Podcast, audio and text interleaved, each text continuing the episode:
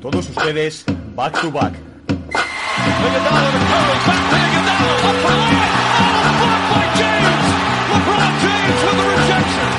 Anthony. Anthony for three. Puts it in.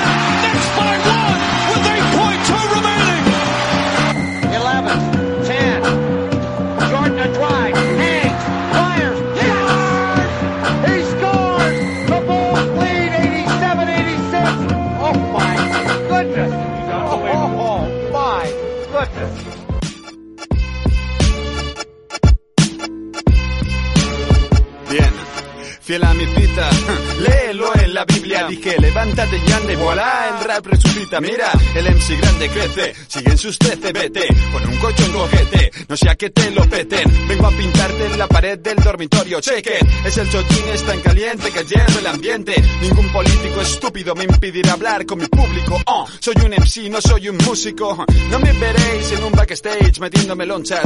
El hip hop no tiene nada que ver con la coca. Lo del hip hop como cultura será un cuento, pero ¿sabes qué? Yo me lo creo. Si estás conmigo no soy.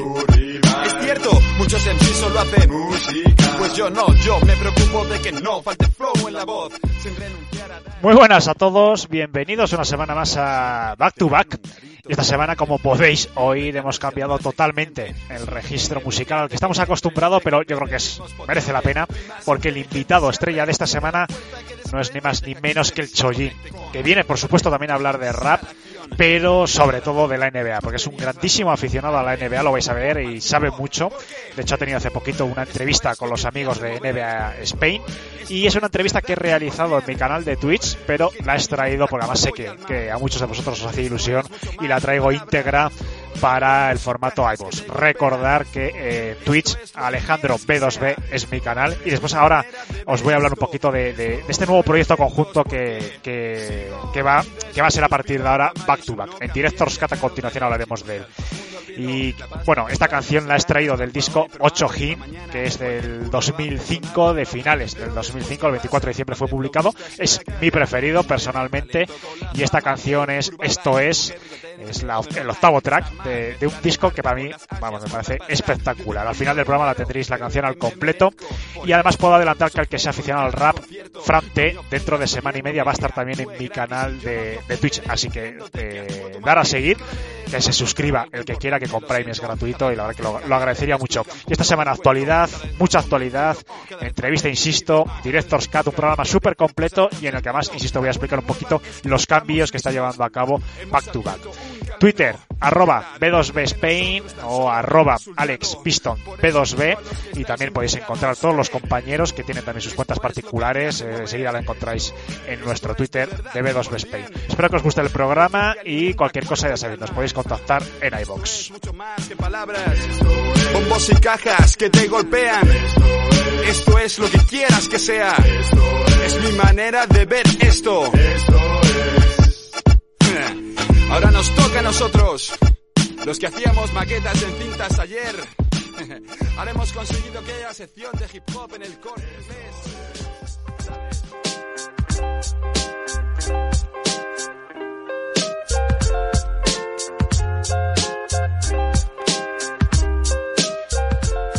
Bienvenidos a una nueva edición de Director's Cut. Esta semana eh, voy a tratar un poquito, nada, brevemente, porque ya se ha hablado mucho, pero bueno, quiero dar un poquito mi opinión a todos los oyentes de Back to Back del tema este de Stewart y LeBron brevemente. Pero sobre todo voy a utilizar esta semana Director's Cut para explicar un poquito ¿no? los cambios que habéis visto la inmensa mayoría de vosotros en los últimos días en nuestro canal de iVoox, en el que habéis visto que se han sumado dos, eh, dos podcasts, han publicado dos podcasts bajo el canal, o bajo la marca, bajo la familia de Back to Back. Me, voy a, me gustaría explicarlo un poco, ¿no? Porque he visto algún comentario diciendo, pues, que no sabe, no sé qué hacéis aquí, pero bienvenidos, me ha gustado el programa, tal, ¿no? Entonces, bueno, como sé que muchos de vosotros no tenéis Twitter, que es donde lo hemos explicado, eh, estos días voy a hacer un, una, una, breve explicación, ¿no? Para que todos vosotros sepáis un poquito, pues, estos cambios, a qué se deben y demás. Bueno, eh, a Back to Back, a la familia Back to Back, que va a ser un concepto un poquito más amplio, ¿no? De lo que es el podcast de Back to Back, que va a seguir siendo y será también un podcast, se han sumado cuatro proyectos, algunos de ellos ya existían, eh, como el Cartero de los Jazz, eh, de Jacobo León, eh, Conexión Blazers, que fue el primero en publicar, eh, Bajando a la Mina, estaba en Twitch, pero ha dado el salto al formato podcast, y después el Triángulo de Beni, que es un podcast nuevo que lo ha creado un chico Aníbal con otro compañero sobre los Bulls. Y son cuatro proyectos que se suman eh, a Back to Back, eran proyectos pequeñitos. Y Back to Back lo que les va a ofrecer es un canal, es una vía para poder crecer. Son proyectos que a mí personalmente me gustan mucho que estaban un poquito pues eh, soterrados en iBox, ¿no? Porque hoy en día es muy difícil eh, crecer, no es como cuando empezamos nosotros en el 18. Y lo que lo simplemente lo que he hecho es ofrecerles, insisto, es una manera de, poder crecer, de utilizar la plataforma que es Bactuba, nuestros 3.000 suscriptores y poder nutrirnos también. Lo que es Bactuba como podcast también de sangre nueva, de gente nueva, que seguro que va a ir aportando mucho. Y además yo creo que es el inicio ¿no? de, proyectos conjunto, de crossover entre podcasts. Insisto, el objetivo es que el oyente de Back to Back tenga la mayor fuente de información. Insisto, han sido cuatro, cuatro proyectos muy interesantes eh, a corto plazo no, no va a haber más, porque tampoco hay muchos proyectos ya en la, de la NBA en iBox, la mayoría están poco a poco migrando a Twitch y darles todos una oportunidad porque independientemente de que os gusten estos cuatro equipos a los que están orientados, son proyectos que están que, que, han hecho con mucho cariño, que han hecho con mucho amor y, y, yo creo que además son gente que entienden, que saben, que tienen pasión tanto por Portland como por Utah Jazz, como por Chicago Bulls o como por Denver Nuggets.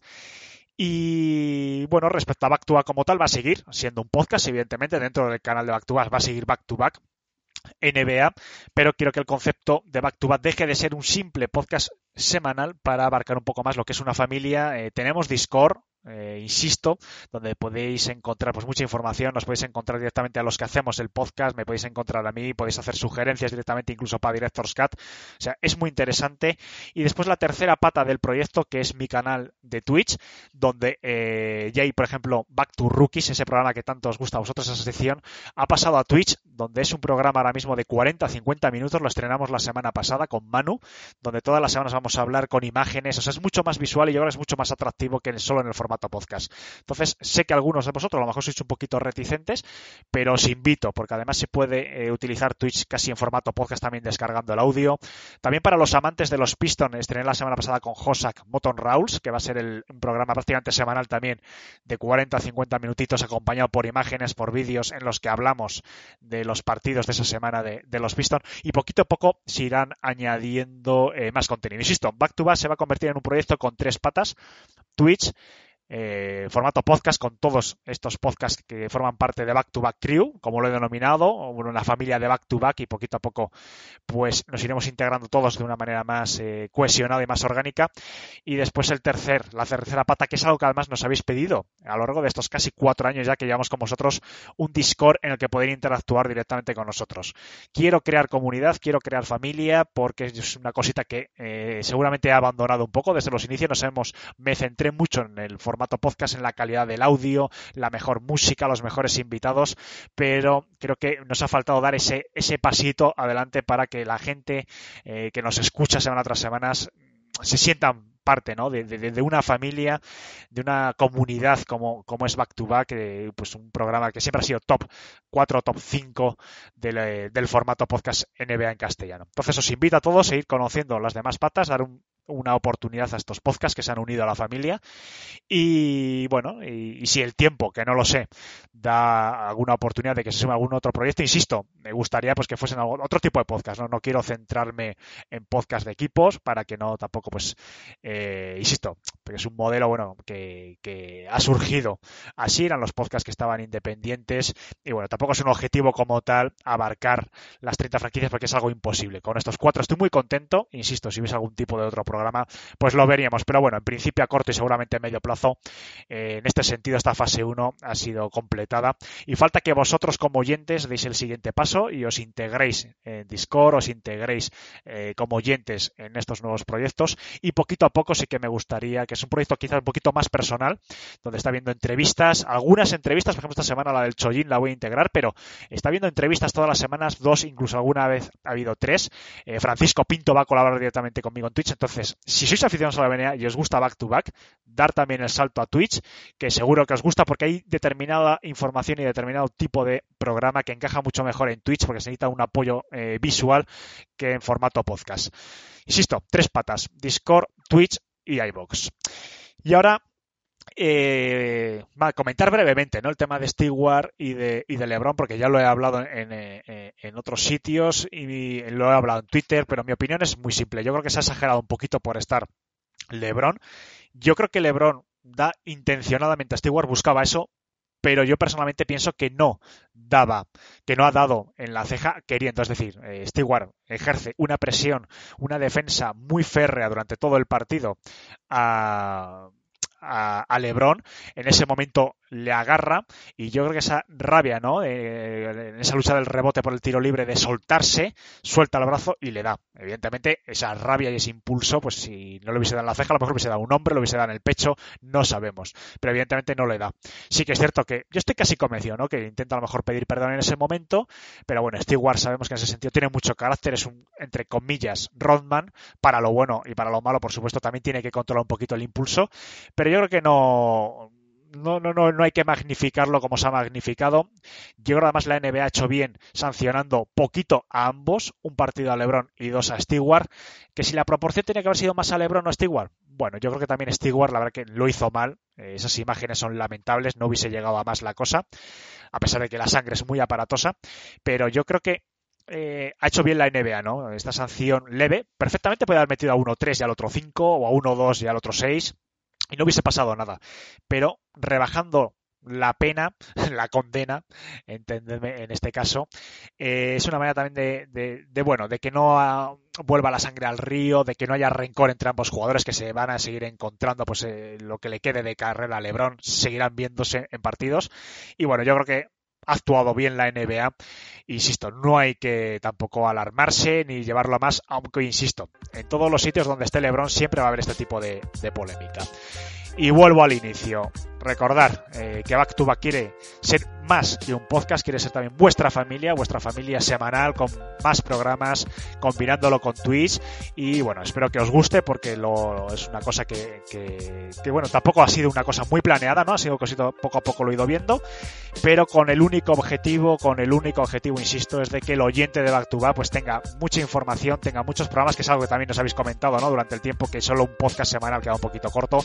Así que bueno, los que mandáis sois vosotros espero que os guste. Y si tenéis sugerencias, por supuesto, me las podéis hacer llegar por privado o por Twitter, iVoox o incluso Discord, que ahora está para eso.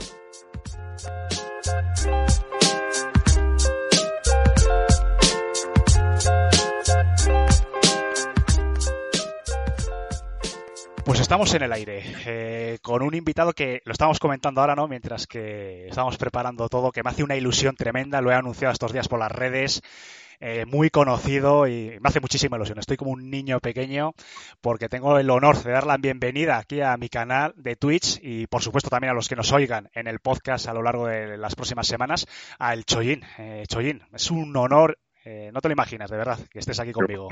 Nada, es un gustazo, ya sabes. Eh, ya, lo estuvimos hablando ayer, pero te lo, he repetido, te lo he repetido hoy y lo voy a decir ahora delante de todo el mundo. A mí esto, encontrar un huequecito para poder hablar de las cosas que me apasionan es, es fantástico. Así que muchas gracias por la invitación. Nada, es un, es un honor porque además eh, te lo estaba comentando justo ahora, ¿no? Eh, me siento el, el, volver, ¿no? Un poquito pues, a, a esa niñez. No te imaginas la de horas que pasé de chaval escuchando tu casete grabada. Después ya con los años he ido cogiendo todos los discos originales porque eso. Nada, tranquilo, tranquilo, que se te oye. Sí, sí, perdona, que han, me han llamado de repente. Nada, no te preocupes. Aquí. ¿Me ves ahora? Se, te ve perfectamente, no te preocupes, cosas de, del directo. Sí. Lo que te comentaba, que las horas que he pasado, pues sobre todo con tu, con tu primer LP, eh, vamos, el Jardín de la Alegría me la sabía absolutamente de memoria y he sido siempre toda la vida muy malo para las letras y la verdad que, que es un inmenso honor. Bueno, eh, Choyin, el otro día leímos una entrevista tuya eh, con los compañeros de NBA España, NBA Fan Club, en el que, bueno, eh, comentas, porque yo sí que sabía un poquito que eras aficionado a la NBA, pero no sí. imaginaba lo que entiendes, lo que sabes, has estado en Estados Unidos viendo partidos, eres un auténtico, bueno, eh, vamos, un fan más de, de la NBA como cualquiera de nosotros. Eso es. Sí, sí, soy un loco de esto, de los que duermen poco cuando la cosa empieza a ponerse caliente. en la época de los playoffs es, un infierno vivir en, en, mi cuerpo. Pero sí, sí. Eh, a ver, nunca me lo he tomado eh, a, modo de, de, obsesión, pero siempre ha estado totalmente presente en mi vida. Eh, siempre he tenido pues camisetas de jugadores que te gustan. Mis amigos, yo siempre he jugado al baloncesto cuando era pequeño, yo jugaba mucho, he jugado mucho. Eh, mis amigos también, todos somos bastante apasionados de, del básquet y al final casi todas las conversaciones, en algún momento determinado sale el tema de yo he visto lo que hizo Carrie anoche, ¿no? Es, es como inevitable. Sí, el, baloncesto ocupa una parte muy importante de mi vida en cuanto tú hablas de la cantidad de horas que dices que has podido eh, usar escuchando pues un disco u otro, pues yo he, evitado, he utilizado muchas horas escuchando discos y también he utilizado muchas horas viendo partidos. Uh. Comentas también en la entrevista eh, que empezaste un poquito con un vínculo con los Lakers, pero bueno, con el tiempo te has ido haciendo pues más fan en general. Pero bueno, supongo que algo de los Lakers sigue quedando, ¿no? Donde ha habido fuego quedan brasas. Sí, sí, es irremediable, es irremediable. Y sé que aquí vamos a chocar porque tú, si tú eres Piston, aquí tenemos, tenemos un problema.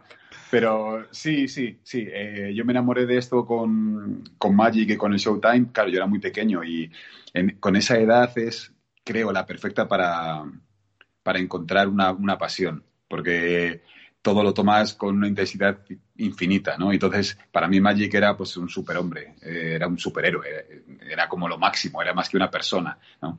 Y, y, sí, sí, yo recuerdo esa época que hizo que, claro, que el, el uniforme de los Lakers sea parte de mis recuerdos más bonitos de infancia. Entonces, sí, es verdad que yo sigo, o sea, a pesar de que, por ejemplo, los Lakers de este año en concreto no me caen bien, no es que no me gusten, que tampoco es que lo estén haciendo muy bien, pero, no me caen excesivamente bien, no puedo evitar mirar siempre los resúmenes de los Lakers. O juegan a las cuatro y media normalmente cuando están en casa, así que los partidos no los suelo ver enteros. Eh, pero sí, sí, les presto más atención que al resto de los equipos, no puedo evitarlo. ¿Crees que eso ha sido justo con Magic? Es decir, Historia, bueno, yo creo que ya se puede empezar a hablar, ¿no? Ya Magic forma parte de la historia de la NBA, pero ¿crees que se le ha juzgado bien o se le ha penalizado demasiado pues el tema de su positivo en su momento, de VIH, el, el, también su paso, ¿no? Como ejecutivo de, de, los Lakers, que parece que, bueno, que fue muy criticado. A mí me da la sensación un poco que con la llegada pues, de, posterior de, de, Michael Jordan, tal, no sé qué pasa un poquito al ostracismo, que no se, que no se valora a, a, un elemento que para mí, yo creo que la NBA actual debe mucho en cuanto a espectáculo, en cuanto a concepto de, de deporte, debe muchísimo de, a, no. de, Magic Johnson. De hecho, vamos, la NBA no sería lo que es sin él. Eh, hay pocos nombres que cambian el juego. Hay muchos grandes jugadores, hay superestrellas, hay gente increíble que ha hecho cosas alucinantes, pero hay muy poquitos nombres que hayan cambiado el juego y el de Magic es sin duda uno de ellos, sin duda, porque eh, amabilizó eh, un deporte en una época en la que la cosa era complicada, todavía seguía habiendo tensión racial en Estados Unidos y él aparece como, como un hombre que sonríe en la pista y que hace cosas increíbles y que hace que se abracen blancos y negros eh, ilusionados con lo que están viendo ahí en el, en el campo. Eh, aparte de su calidad como, como jugador, que, eso es algo indiscutible. O es un señor que muy poca gente ha, ha sido mejor en, su, en, la posición de base. Bueno, muy poca gente, bajo mi punto de vista, ninguno, ¿no? Pero que sé que es discutible. Cuando, siempre cuando hablamos del mejor jugador, mejor, eso siempre, siempre, siempre es discutible.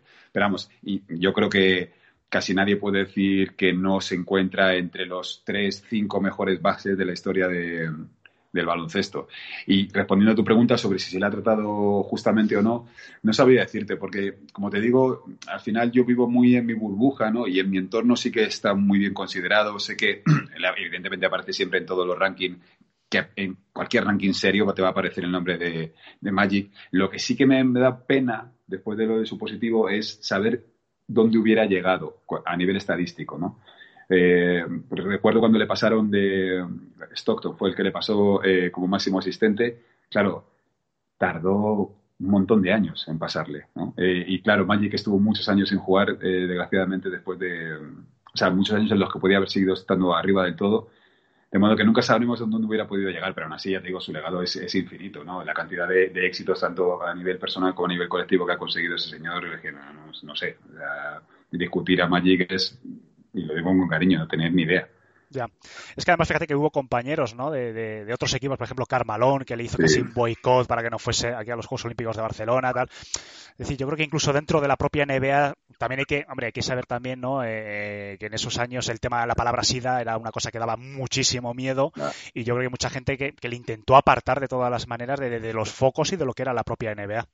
Claro, pero eso ya te lo que tú dices. Yo, sin, sin atreverme a, a, juzgar a nadie, porque en aquella época yo era demasiado pequeño, a lo mejor, para entender lo que estaba ocurriendo, eh, sí que es cierto que, como tú dices, estamos hablando de un momento en el que la palabra SIDA era sinónimo prácticamente de muerte y, y daba muchísimo miedo.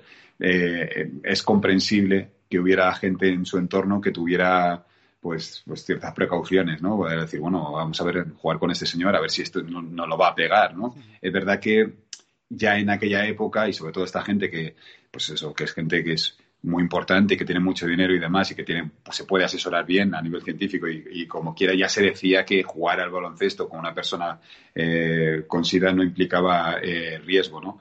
Pero bueno, ya te digo, eh, fue fue una situación muy, muy, muy peculiar. Eh, fue algo, de hecho, creo, vamos, de una superestrella no ha vuelto a pasar nada parecido, al menos en, en, mi, en mi tiempo vital. Yo no he visto que haya pasado nada, nada similar. Entonces, claro, era normal. Pero aún así, después de todo eso, lo que tú dices, después de, los, de las ideas de boicot, de, las, de alguna que otra declaración, eh, jugó en el, en el All-Star eh, de, del año siguiente, a pesar de, de estar retirado, ¿no? Y, y, bueno, si no recuerdo mal, ganó el MVP de ese, de ese All-Star y daba la sensación de que todo el mundo ahí lo, lo estuvo celebrando, ¿no? Eh, tanto el público como, como, los compañeros. Yo no vi a nadie que no se le acercara o que no, bueno, que no le sonriera así, porque Jordan eh, siempre era, eh, tiene su cara ahí de asesino, pero, pero, pero sí, no, yo creo que al final es verdad que el paso como directivo y como entrenador, que juguete un poquito con eso, ha podido estropear un pelín su, su, carrera casi casi inmaculada, pero claro, él, yo, yo le respeto y le valoro como jugador. Ser un buen jugador no implica que seas un buen directivo de, de equipo, ¿no?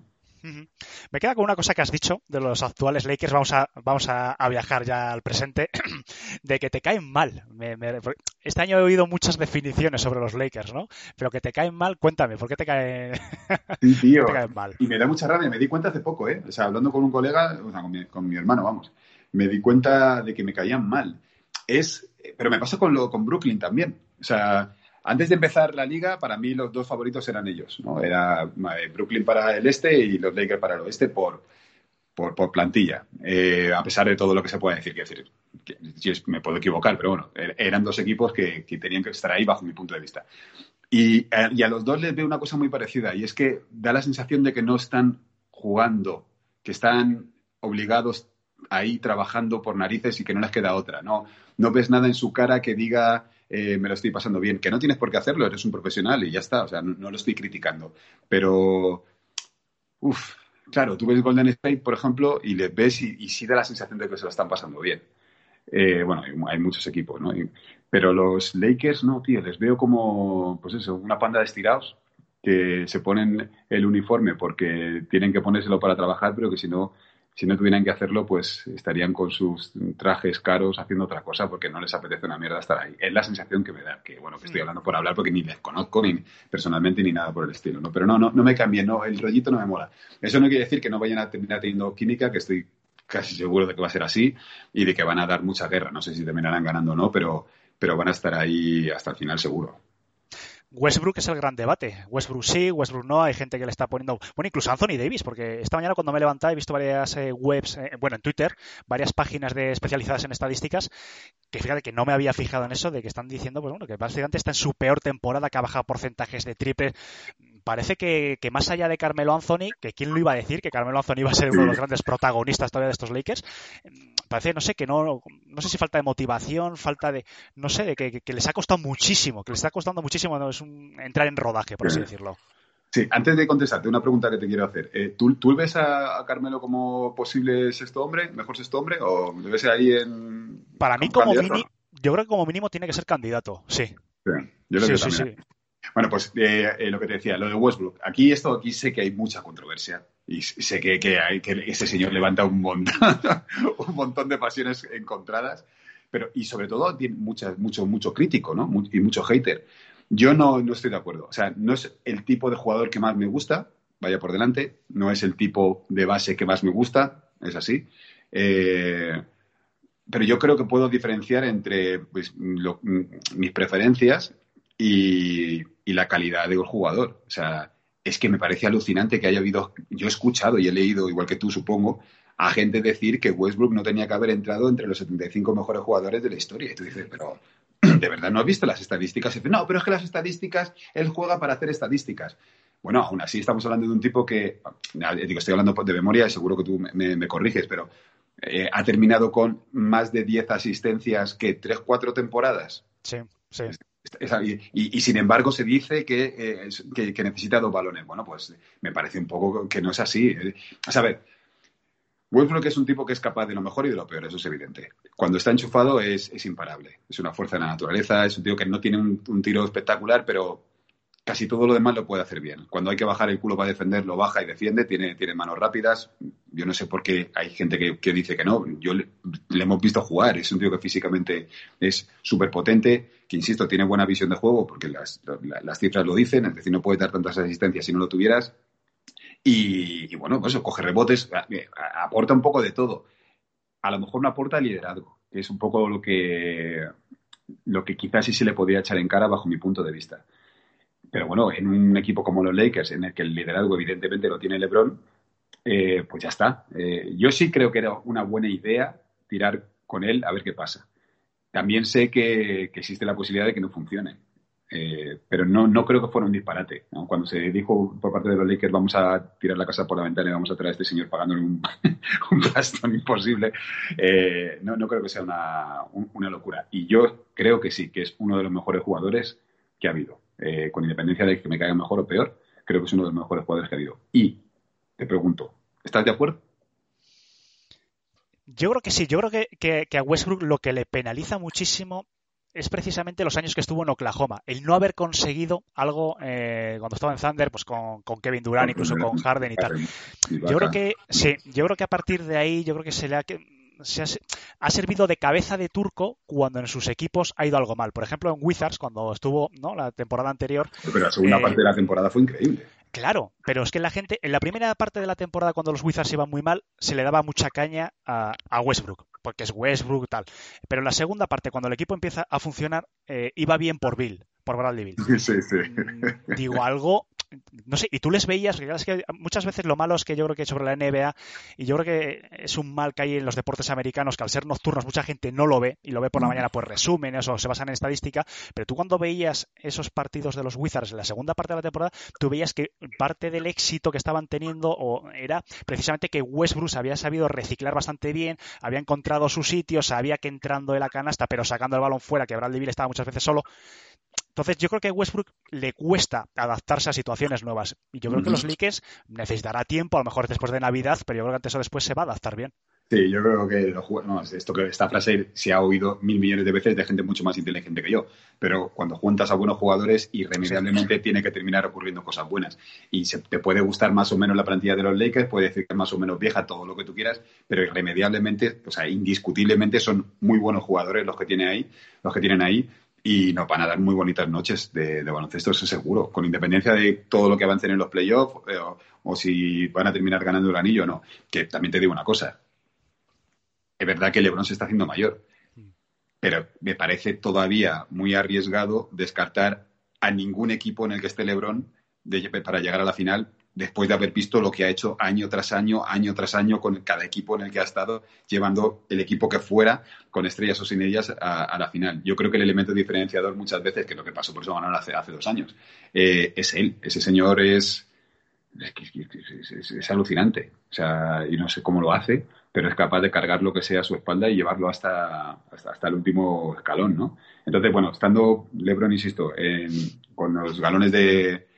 de, capitán, teniendo a Westbrook y teniendo a Davis, que es verdad que efectivamente este año no está, no está muy bien, pero yo creo que al final, si hacemos, y eso también lo sabes tú mejor que yo, ¿no? Si, si hacemos un historial de todas las grandes estrellas que ha habido hasta ahora, siempre han tenido un año eh, o dos en el que esa mitad, una primera mitad de temporada o una segunda mitad de temporada, los números han bajado. Yo creo que es, eh, no, no, es, no es real eh, pedirle a nadie que tenga unos números impolutos durante 20 años de una carrera, ¿no? Irremediablemente tienes que tener altos y bajos, pero creo que también es muy difícil discutir la calidad que tiene ese señor. O sea, es un tipo que, bueno, a ver, de, de, este baloncesto moderno es pues uno de los estandartes, ¿no? Eh, un tío que es capaz de jugarte casi casi en cualquier posición y hacerlo de forma, eh, joder, pues, pues, muy eficiente. Nada, ya te digo, yo los Lakers, me gusta hablar de los Lakers porque es el equipo que te digo que más sigo. Eh, no me caen bien, como te he dicho antes, eh, pero sí que creo que, que, me lo voy a pasar muy bien viéndoles jugar. Todavía no ha ocurrido, todavía no ha pasado, no he visto ningún partido así, creo, este año de los Lakers. A lo mejor sí, ¿eh? Estoy pensando que a lo mejor sí, sí lo ha habido.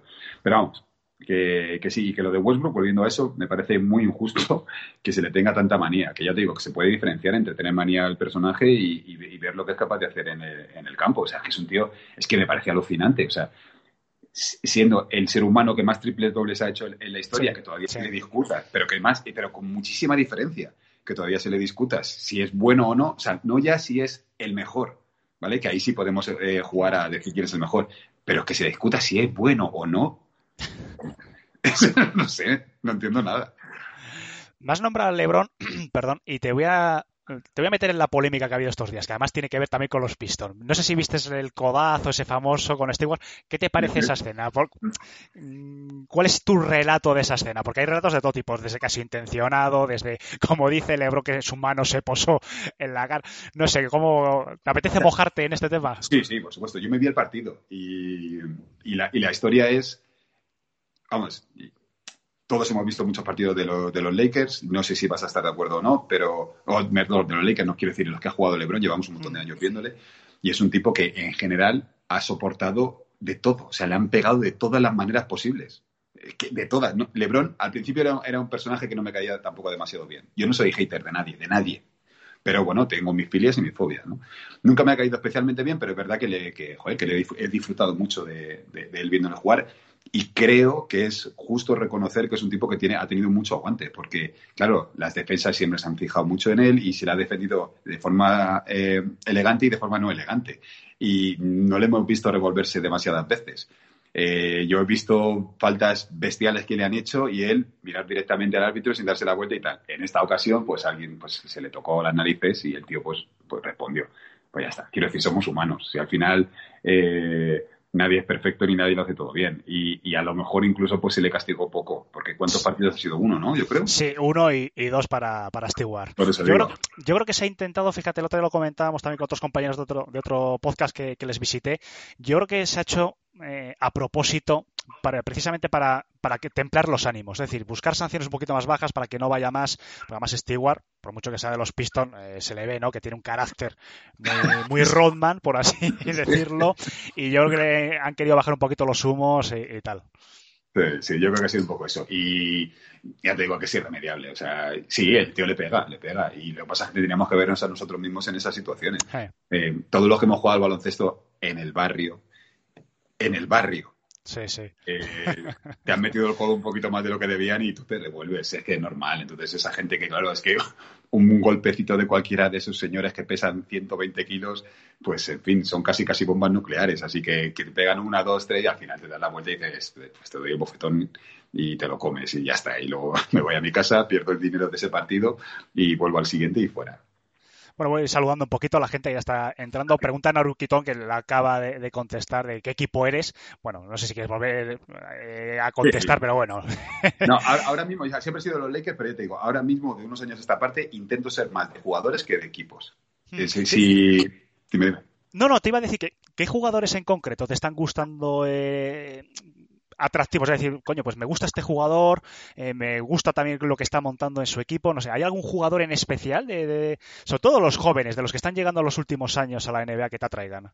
Claro, sí, o sea, estamos en una época súper bonita. Eh, a mí, hace, ¿cuándo fue? Dos años que entró eh, John, Trey John, eh, uf, es un jugador que me encanta seguir. Es verdad que no me gusta demasiado el, el paripé que hace muchas veces, eso intentando buscar hacer la falta y demás, pero es un tipo que, creo que ha venido para también, no, no cambiar la liga, pero sí para, para, ser un muy digno sucesor de, de, las grandes estrellas que todavía están funcionando.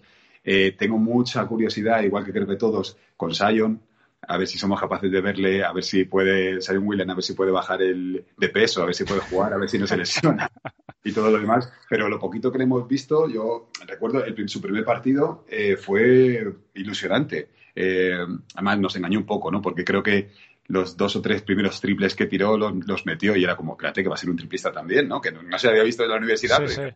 que a lo mejor es que he aprendido a- y tal. Pero bueno, que es, al final terminó con, uno- con unos números bastante aceptables y ya te digo, si hay suerte y no se nos rompe, va a ser alguien a que vamos a tener que seguir. Y yo que sé, bueno, Donovan Mitchell me flipa, no sé si te vale como joven o, o no. Sí, sí, sí. Eh, No tendrá, tendrá 22, 23 Sí, años, llevará- poco más. sí, llevará tres años en la liga, Sí, tres, sí, sí, años. sí, sí, sí. Eh, hay muchos, hay muchos, ya te digo, yo soy muy de, de, de seguir a esos jugadores. Cuando hay uno que me gusta, como ahora ya no es como antes, en los 90, que había jugadores que se quedaban en una franquicia para siempre y ya está, eh, ahora lo normal es que vayan cambiando, pues yo soy perfectamente capaz de ir cambiando eh, de equipo siguiendo a los jugadores. En ese sentido no tengo ningún problema en ser chaquetero.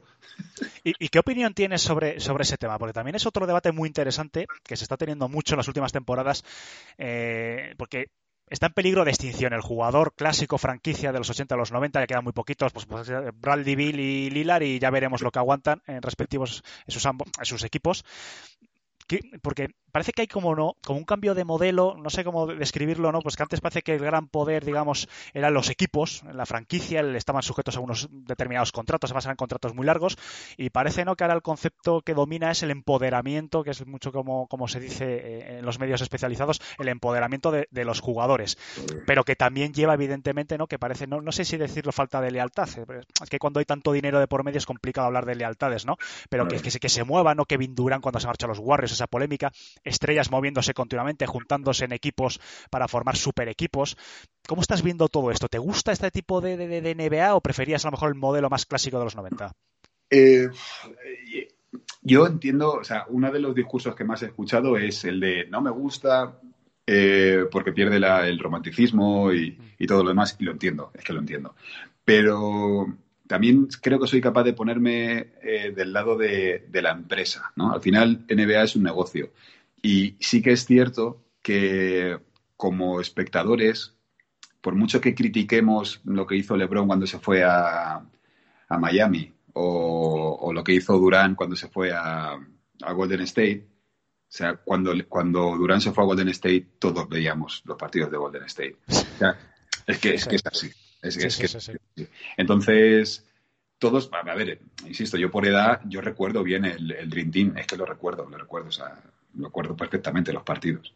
Y, y yo quería ver eso. Y era trampa, porque claro, estaban todos los mejores. ¿Contra quién puede jugar? Eh, Eso contra quién podían jugar para que fuera un partido mínimamente interesante. No, no, no, no había eso, eso no podía existir.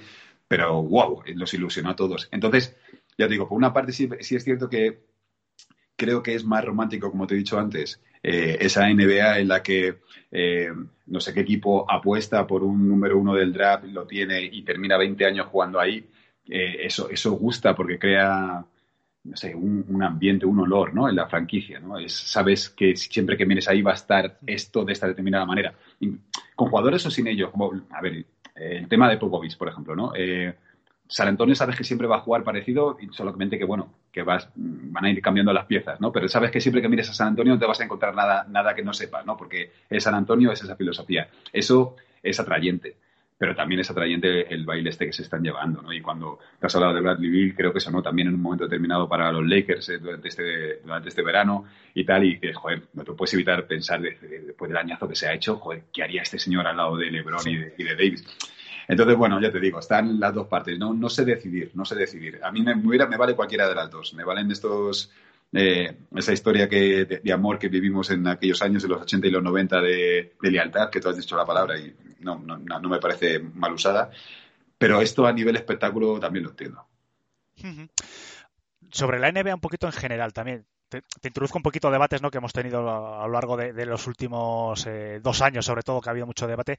El tema de las audiencias en la NBA, ¿no? Ha habido muchos análisis. Bueno, nosotros tampoco es que analicemos mucho, traemos noticias de, de Estados Unidos, las comentamos, pero también eh, se, se, se comenta mucho que, bueno, la NBA siempre ha sido, ¿no? Evidentemente, una liga que tira más a, a, lo, a lo, progresista, por así decirlo, y el posicionamiento muchas veces, pues, social o, o, incluso en contra de Trump, ¿no? Que hemos visto, pues, en la legislatura de, que estuvo que estuvo Trump en Estados Unidos. No sé si es coincidencia o no, pero sí que es cierto que eh, la audiencia en Estados Unidos de la NBA, sobre todo en Estados Unidos me centro, ¿no? porque en Europa, China, adaptarse a otros mercados, pero parece que ha ido bajando.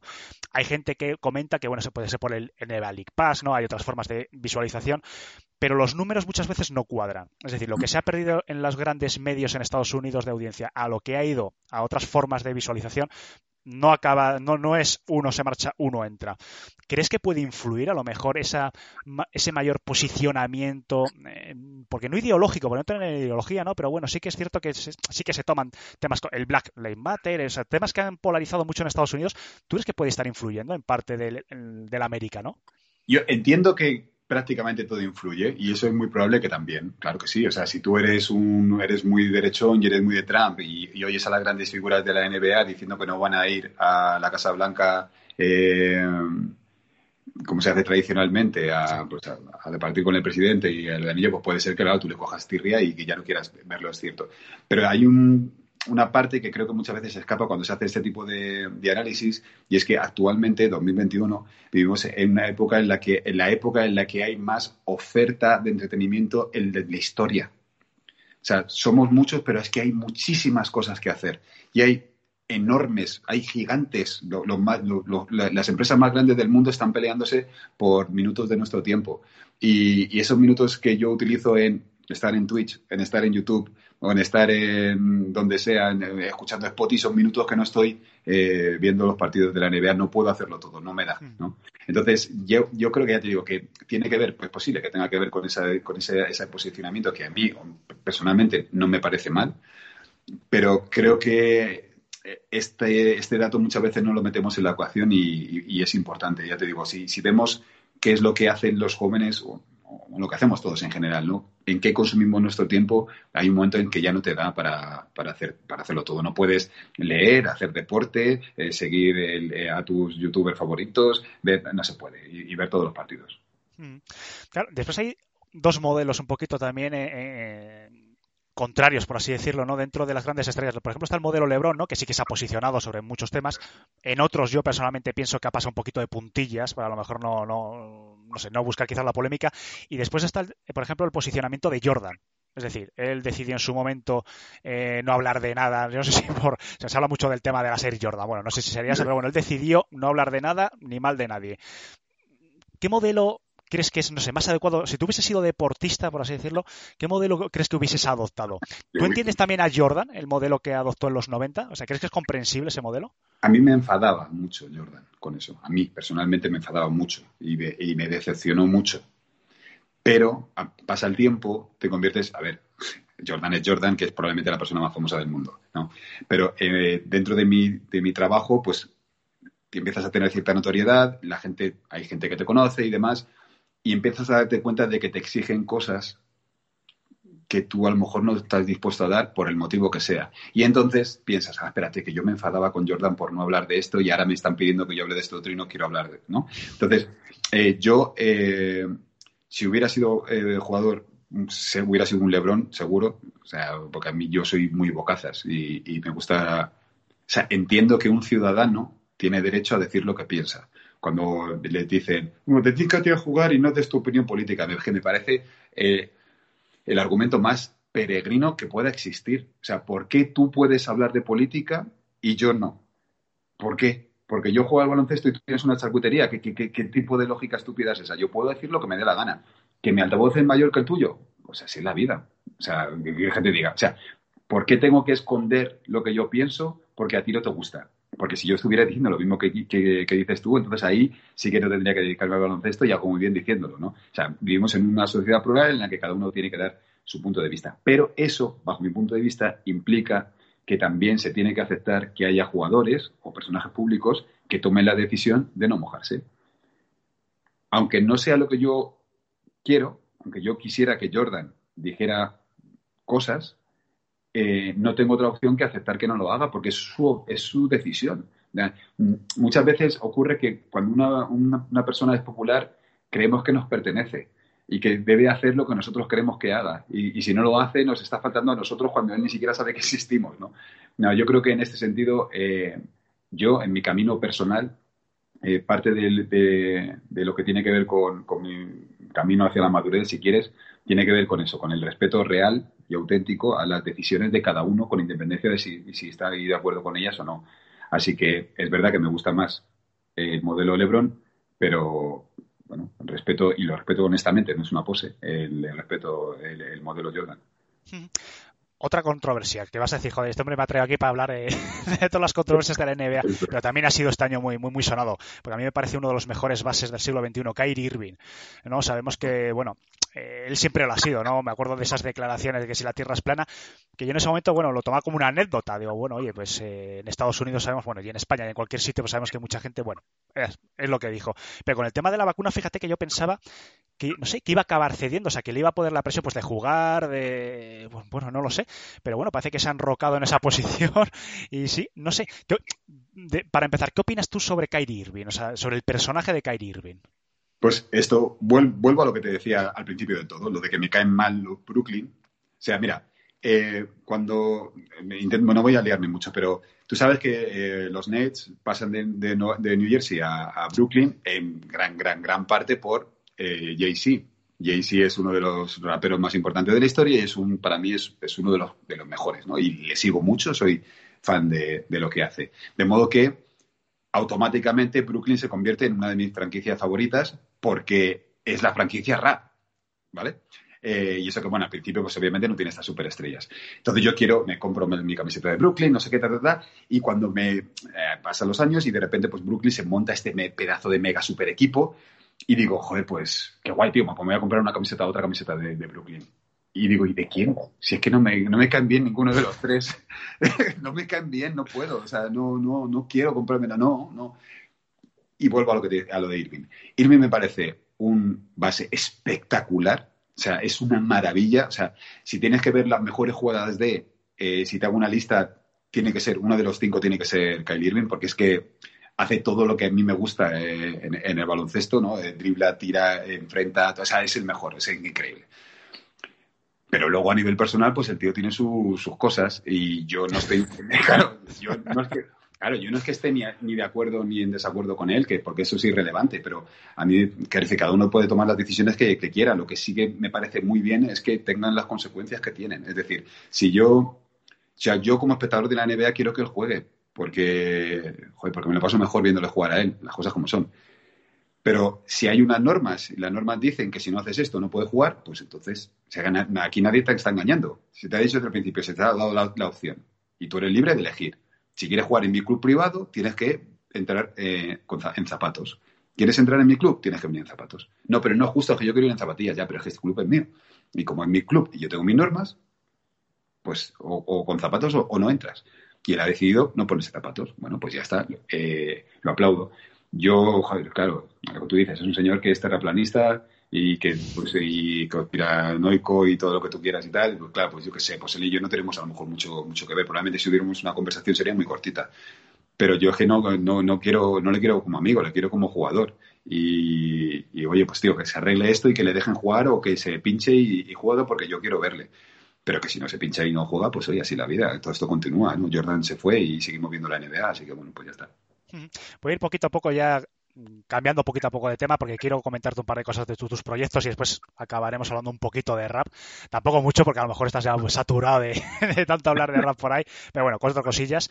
Eh, ¿Has escuchado alguna vez alguno de los cantantes que hay hoy en día, o sea, de, que son jugadores de, de, NBA, pero que también hacen sus pinitos en la música? Por ejemplo, Lilar, que yo no sé si has escuchado alguna vez algún tema. ¿Qué, qué te parece, por ejemplo, Lilar? Bueno, o sea, como jugador me flipa. pero, a ver, tú sabes que esto viene de, de antiguo, sabes que, que, Kobe sacó sus discos sí, de rap, que Shaq sacó sus discos sí. de rap y, y tal. Bueno, claro, o sea, hay muchos raperos, hay muchos jugadores de la NBA que, han, que se han metido a, a hacer música. Eh, yo no he encontrado ninguno que me haya terminado convenciendo eh, como músico. ¿Sabes lo que pasa? Pero esto no es, insisto, no, es, no tiene nada que ver con ser hater ni nada, o sea, sí. máximo respeto. ¿no? Eh, yo soy de los que piensan, no sé si estarás de acuerdo o no, que cuando quieres, si quieres ser muy bueno en algo, tienes que dedicarle mucho tiempo. Eh, y es muy, muy, muy, muy difícil ser muy bueno en dos cosas, porque es que no, la vida no te da no te da. Y si estamos hablando de un Lila, que es, que es eso, que es uno de los mejores eh, bases de, del mundo, eh, pues que probablemente pues, pues para llegar a donde ha, llegado ha tenido que, que, trabajar muchísimo y demás, pues todo el tiempo que ha estado con la pelota no ha podido estar con el, con el, con el micrófono y con, la, y con el papel, ¿no? Entonces, dentro de la oferta que hay del rap, muchas veces coincide que el, el mejor es el que más en serio se la, se la ha tomado. no sé. Fíjate, a mí sabes quién me gusta, Eh, porque le escucho varias canciones, no es rap, o sea, es más soul, por así decirlo, es Oladipo. Sí, sí, verdad. Sí, es verdad, Me parece que tiene una voz. tiene talento, eh, tiene talento, sí, sí. Sí, sí, sí, estoy de acuerdo, estoy de acuerdo. Eh, Le escuché, le escuché un par de canciones en, en YouTube y tal, y, y digo, joder, que tiene una voz eh, que a lo mejor, no sé, insisto, porque no, no soy un gran experto en música, ni, ni mucho menos, pero me parecía muy atractiva la voz, la melodía, el tal y igual. Digo, joder, digo, mira que tiene ese Oladipo, sí, sí. Claro, pero tú piensa una cosa, tío, si tú fueras un chaval de veintipico años, multimillonario, súper famoso, eh, que vives en una nube, porque esa gente vive en una nube, y de repente, pues bueno, desde pequeñito has tenido voz y tal, y, y te, apetece cantar, y sabes que si, pu- que si quieres puedes descolgar el teléfono y llamar a cualquier productor del mundo, porque cualquier productor del mundo te va a coger el teléfono porque eres una estrella de la NBA, ¿no, no lo harías?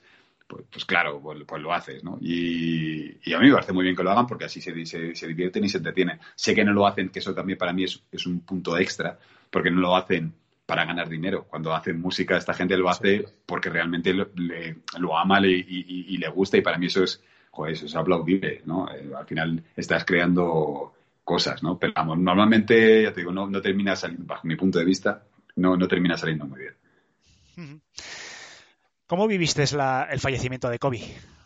Joder, mal, tío, me dio mucha pena. Como te he dicho y hemos hablado ya varias veces, eh, o sea, yo soy muy Laker y el último gran Laker era él, ¿no? Eh, lo que decimos, los jugadores de un solo equipo y tal. eh, su último partido fue uno de los momentos más bonitos que me ha dado la NBA. Eh, verle mayor, porque se le veía mayor, y meter canasta tras canasta y remontar el partido y, y ganar e irte así es como, venga ya, tío, o sea, qué maravilla, ¿no? Qué, qué, qué pasada. Kobe era, pues ha sido uno de mis jugadores favoritos de, de todos los tiempos. Estéticamente me parecía eh, fabuloso, la, la, la, la Mamba Mentality esta, ¿no? De la forma en la que tenía de bajar el culo para defender y súper bien. Y me dio, me dio mucha pena cuando, cuando me enteré de la noticia, porque al final esa gente evidentemente no puede saberlo porque no sabe que existes, pero es muy importante en nuestras vidas en el sentido de que eh, eh, invertimos muchas horas hablando de ellos. Entonces, eh, sin querer se convierten en, pues eso, casi casi parte de la familia, ¿no? Y sí, sí, fue triste. Y luego ver la reacción que tuvo la comunidad de, la NBA y ¿no? cuando se pedía que, que se cambiara el logo de, la liga eh, y demás, joder, mostró la cantidad de cariño que un personaje que no siempre había sido eh, amable eh, se, hubiera conseguido que al final prácticamente de forma unánime todo el mundo eh, pues, pues, pues le quisiera ¿no? y, le valorara. Entonces sí, sí, fue, fue, un- fue una pena, fue una pena, porque nunca sabremos qué hubiera sido de, del Kobe post baloncestista, ¿no? Pero, pero tenía muy buena pinta, o sea, un año después estaba ganando un Oscar, ¿sabes? Es gente que es, que es triunfadora, ¿no? No sé. Un par de cositas de tus proyectos porque eh, ahora te voy a preguntar por el libro, que sé que lo has sacado y la verdad que, bueno, no me sorprende el talento que, tienes para escribir novelas porque llevo toda la vida escuchándote escribir canciones y para mí era un paso absolutamente normal, eh, que bueno, que ya tienes varios, pero ahora vamos a hablar del libro. Pero me gustaría que me hablases un poco de tu canal de, de YouTube, que yo no sé, eh, de- pero de buen rollo. A mí me parecen unas entrevistas maravillosas, he visto casi todas, además muchas veces en el trabajo tengo huecos y, lo descubrí de, de casualidad, ¿eh? no, no, no creas, yo creo que escuchando música me salió como recomendación tu canal, pero yo he visto que llevas un poquito para un par de meses, yo no sé si quieres retomarlo o es algo que se ha acabado ahí, no sé, ¿qué, qué me puedes comentar? Porque insisto, a mí me parece Mira, pues- un formato muy bueno. A mí el formato me encanta y, y sobre todo a nivel egoísta me, me- me está viniendo muy bien porque estoy aprendiendo un montón de cosas. La gente que, que llevo, eh, en general es gente que yo considero que es muy interesante y que tiene cosas que decir. De, de hecho, te- tengo en uno de mis cuadernos de rimas, tengo una parte en la que voy apuntando cosas que van diciendo los invitados. Eh, lleva parado dos meses porque, no sé, quiero decir, no sé cuánto se puede contar, pero porque... eh, está en proyecto de, de reciclaje. O sea, hay una, una- una plataforma que a lo mejor lo quieren exclusiva y entonces eh, lo tenemos parado un poquito ahí en función de, o sea, un poquito esperando para ver si termina siendo eso viable, si, si funciona y, y demás. Entonces, pues estará en un sitio en concreto y, y demás. En cualquier caso, si por lo que sea el, el acuerdo no se terminara firmando y, no saliera, pues lo normal es que lo retome y, y, sigue haciéndolo porque ya te digo, me lo estoy pasando muy bien. De toda la gente con la que has hablado, que has hablado pues, con amigos tuyos, ¿no? Como Nas, Fran, eh, o sea, has tocado además un amplio espectro, no te has focalizado en un determinado tipo de, de entrevistado. ¿Hay alguien, hay alguna de esas conversaciones que destacarías que te haya llegado, algo que te hayan dicho de decir, coño, pues esto, joder, eh, no sé, es que lo voy a recordar muchos años, no sé, algo que te haya llegado, porque has tenido unas cuantas conversaciones, yo creo que muy interesantes.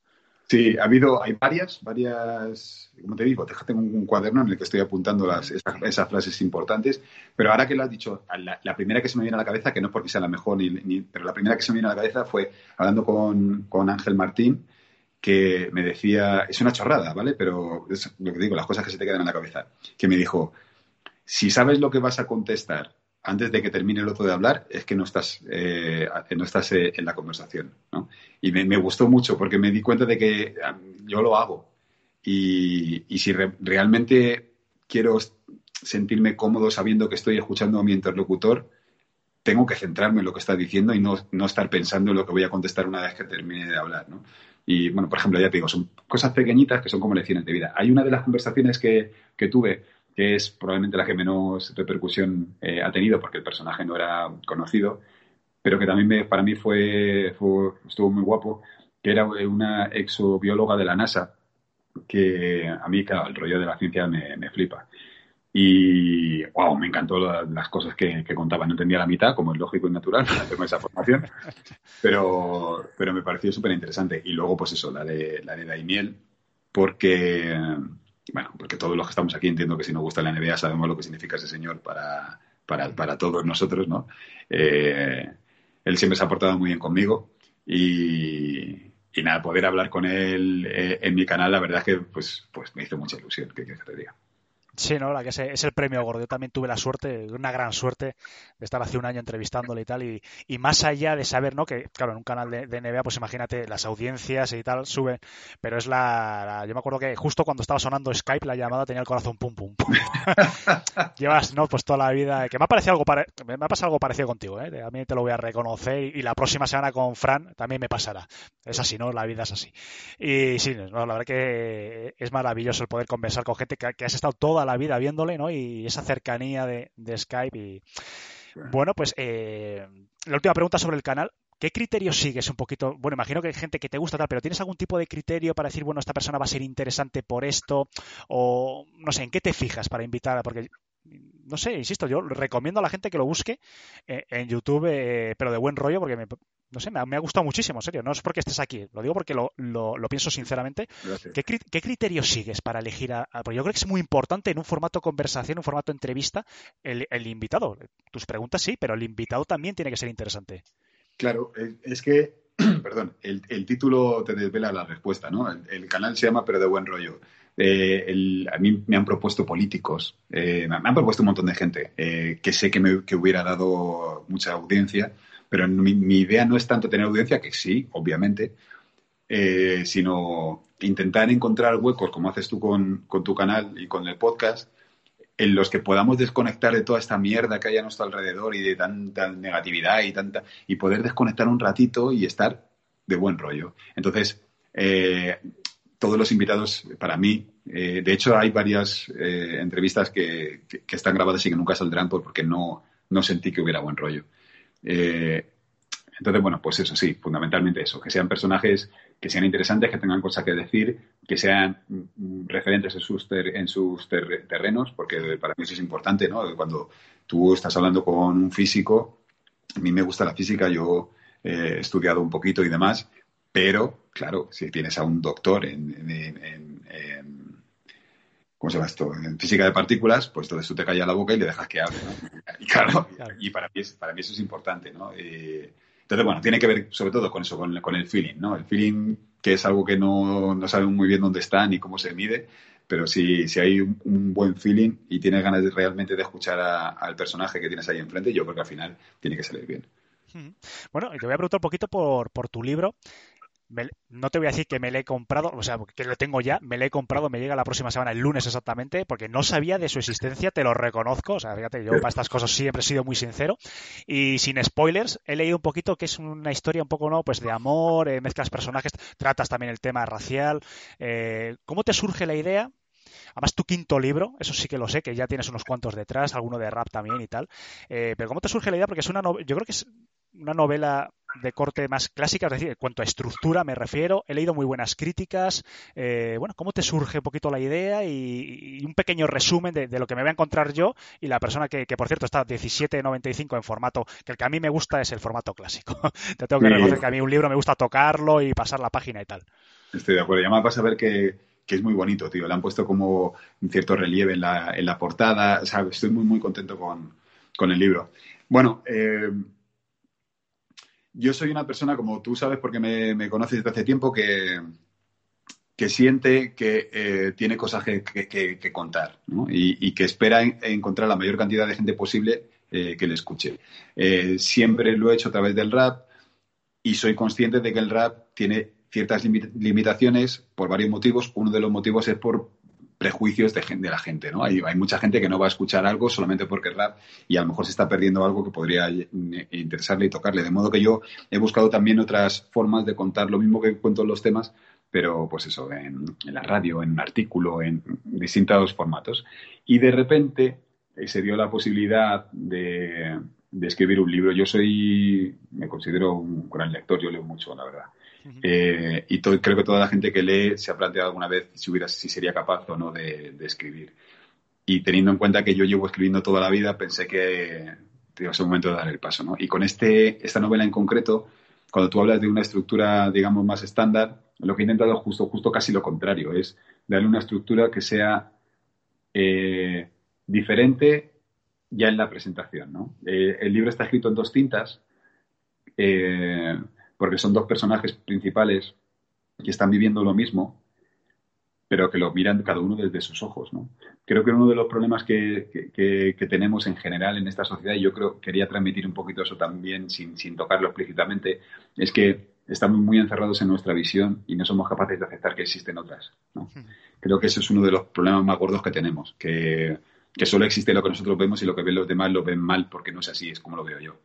Entonces, yo lo que he intentado en este libro, una de las cosas que he intentado es eh, mostrar al lector que no hay realmente una verdad absoluta. Hay formas de ver la verdad, ¿no? Y, a lo mejor eh, si el narrador dice hacía, esa mañana hacía frío, pues yo como lector me como que hacía frío, pero si el narrador dice eh, esa mañana hacía 16 grados y tienes a ella que dice que no tenía calor y tienes a él que decía que tenía, o sea, que una que tenía y otra que tenía calor, ¿entiendes?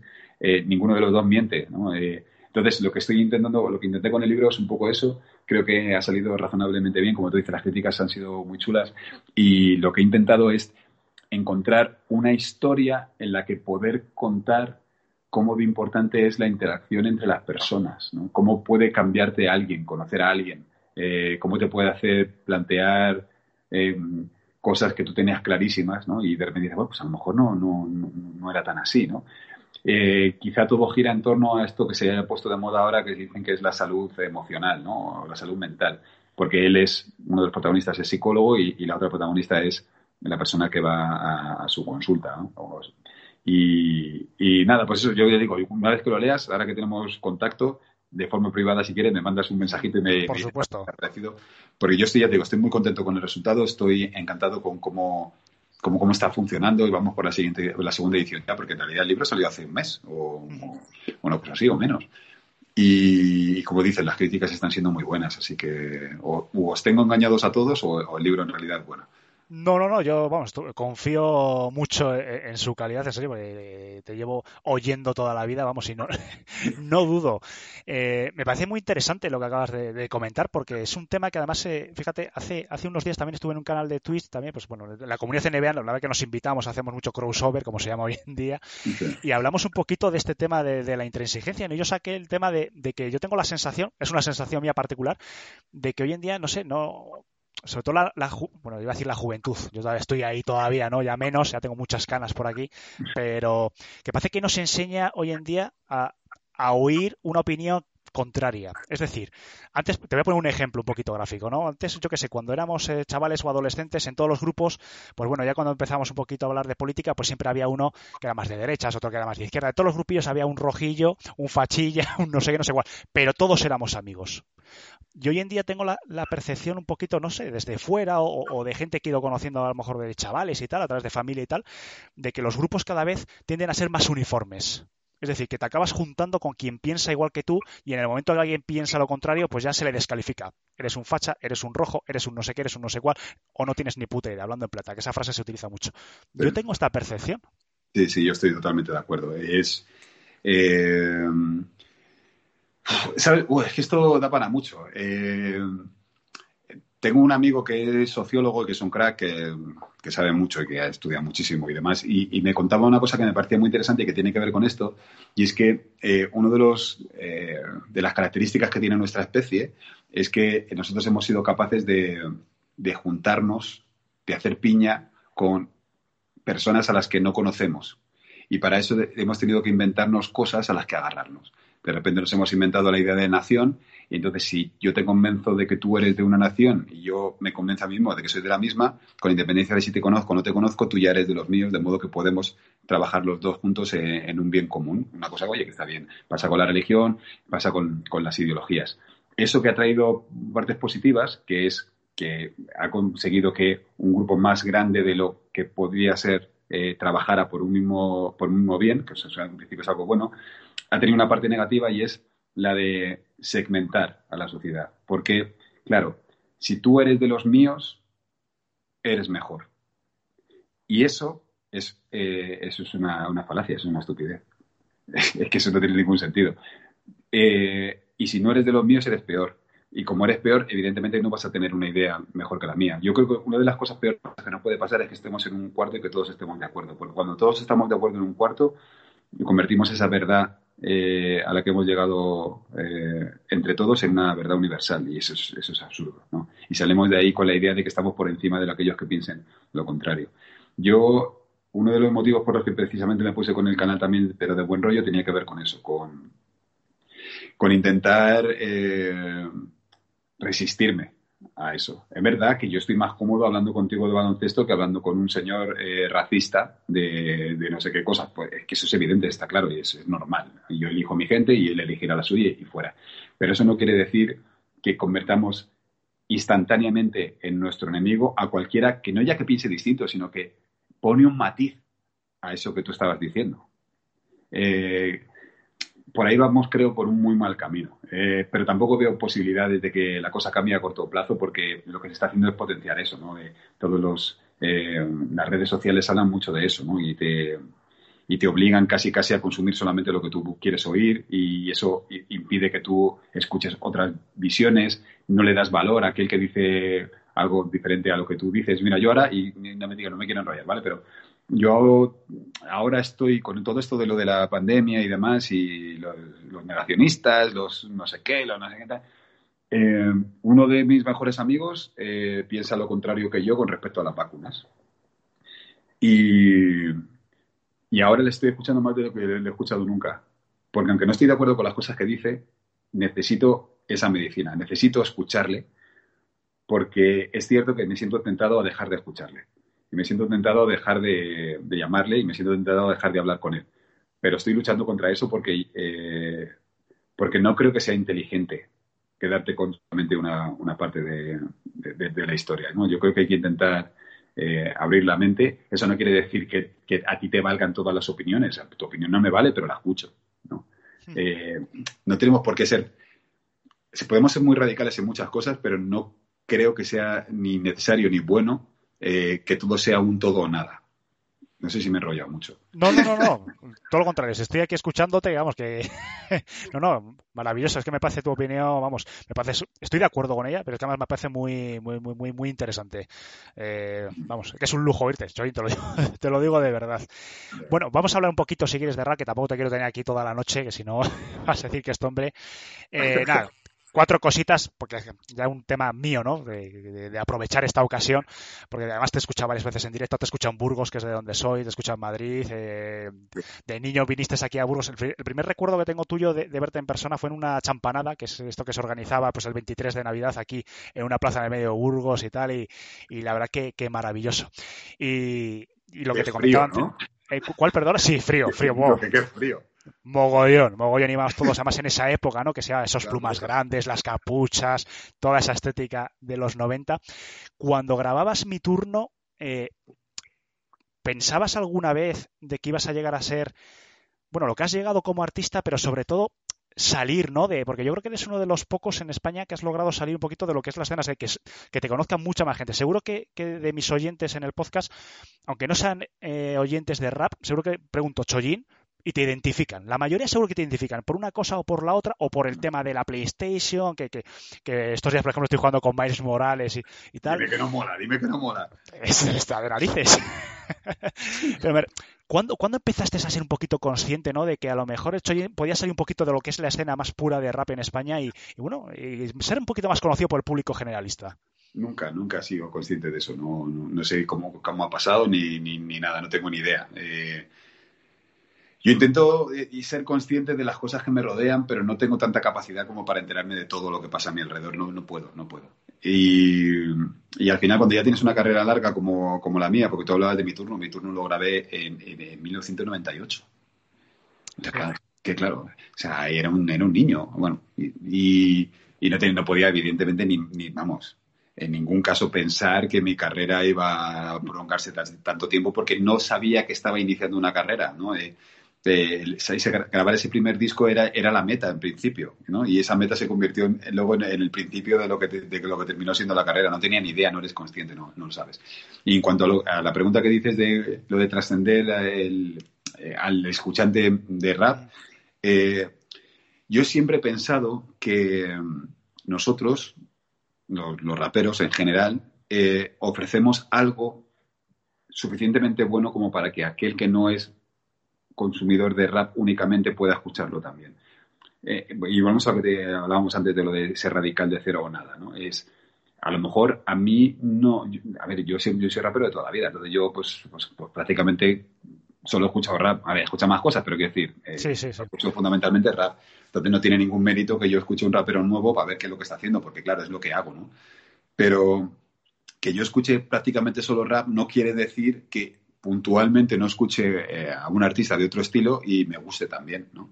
Entonces, nosotros creo que hacemos algo lo suficientemente bueno a nivel calidad, a nivel lírico, etcétera, etcétera, como para gustar a personas que no están acostumbradas a escuchar nuestro tipo de música.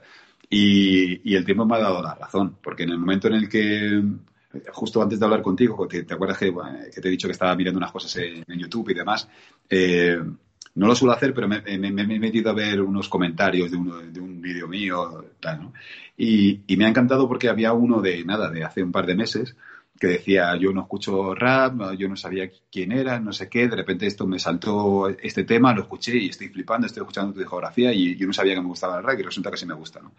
Eh, no lo sé, tío, yo siempre he hecho más o menos lo mismo, eh, y siempre he esperado que, mientras, que me escuchara mucha gente, porque creo que con independencia del tipo de música que escuches, lo que hago puede llegar a, a, captarte. ¿no? Eh, yo hablo de personas y esas personas pueden llevar gorra o no, es, es indiferente. ¿no? La gorra es un detalle mínimo.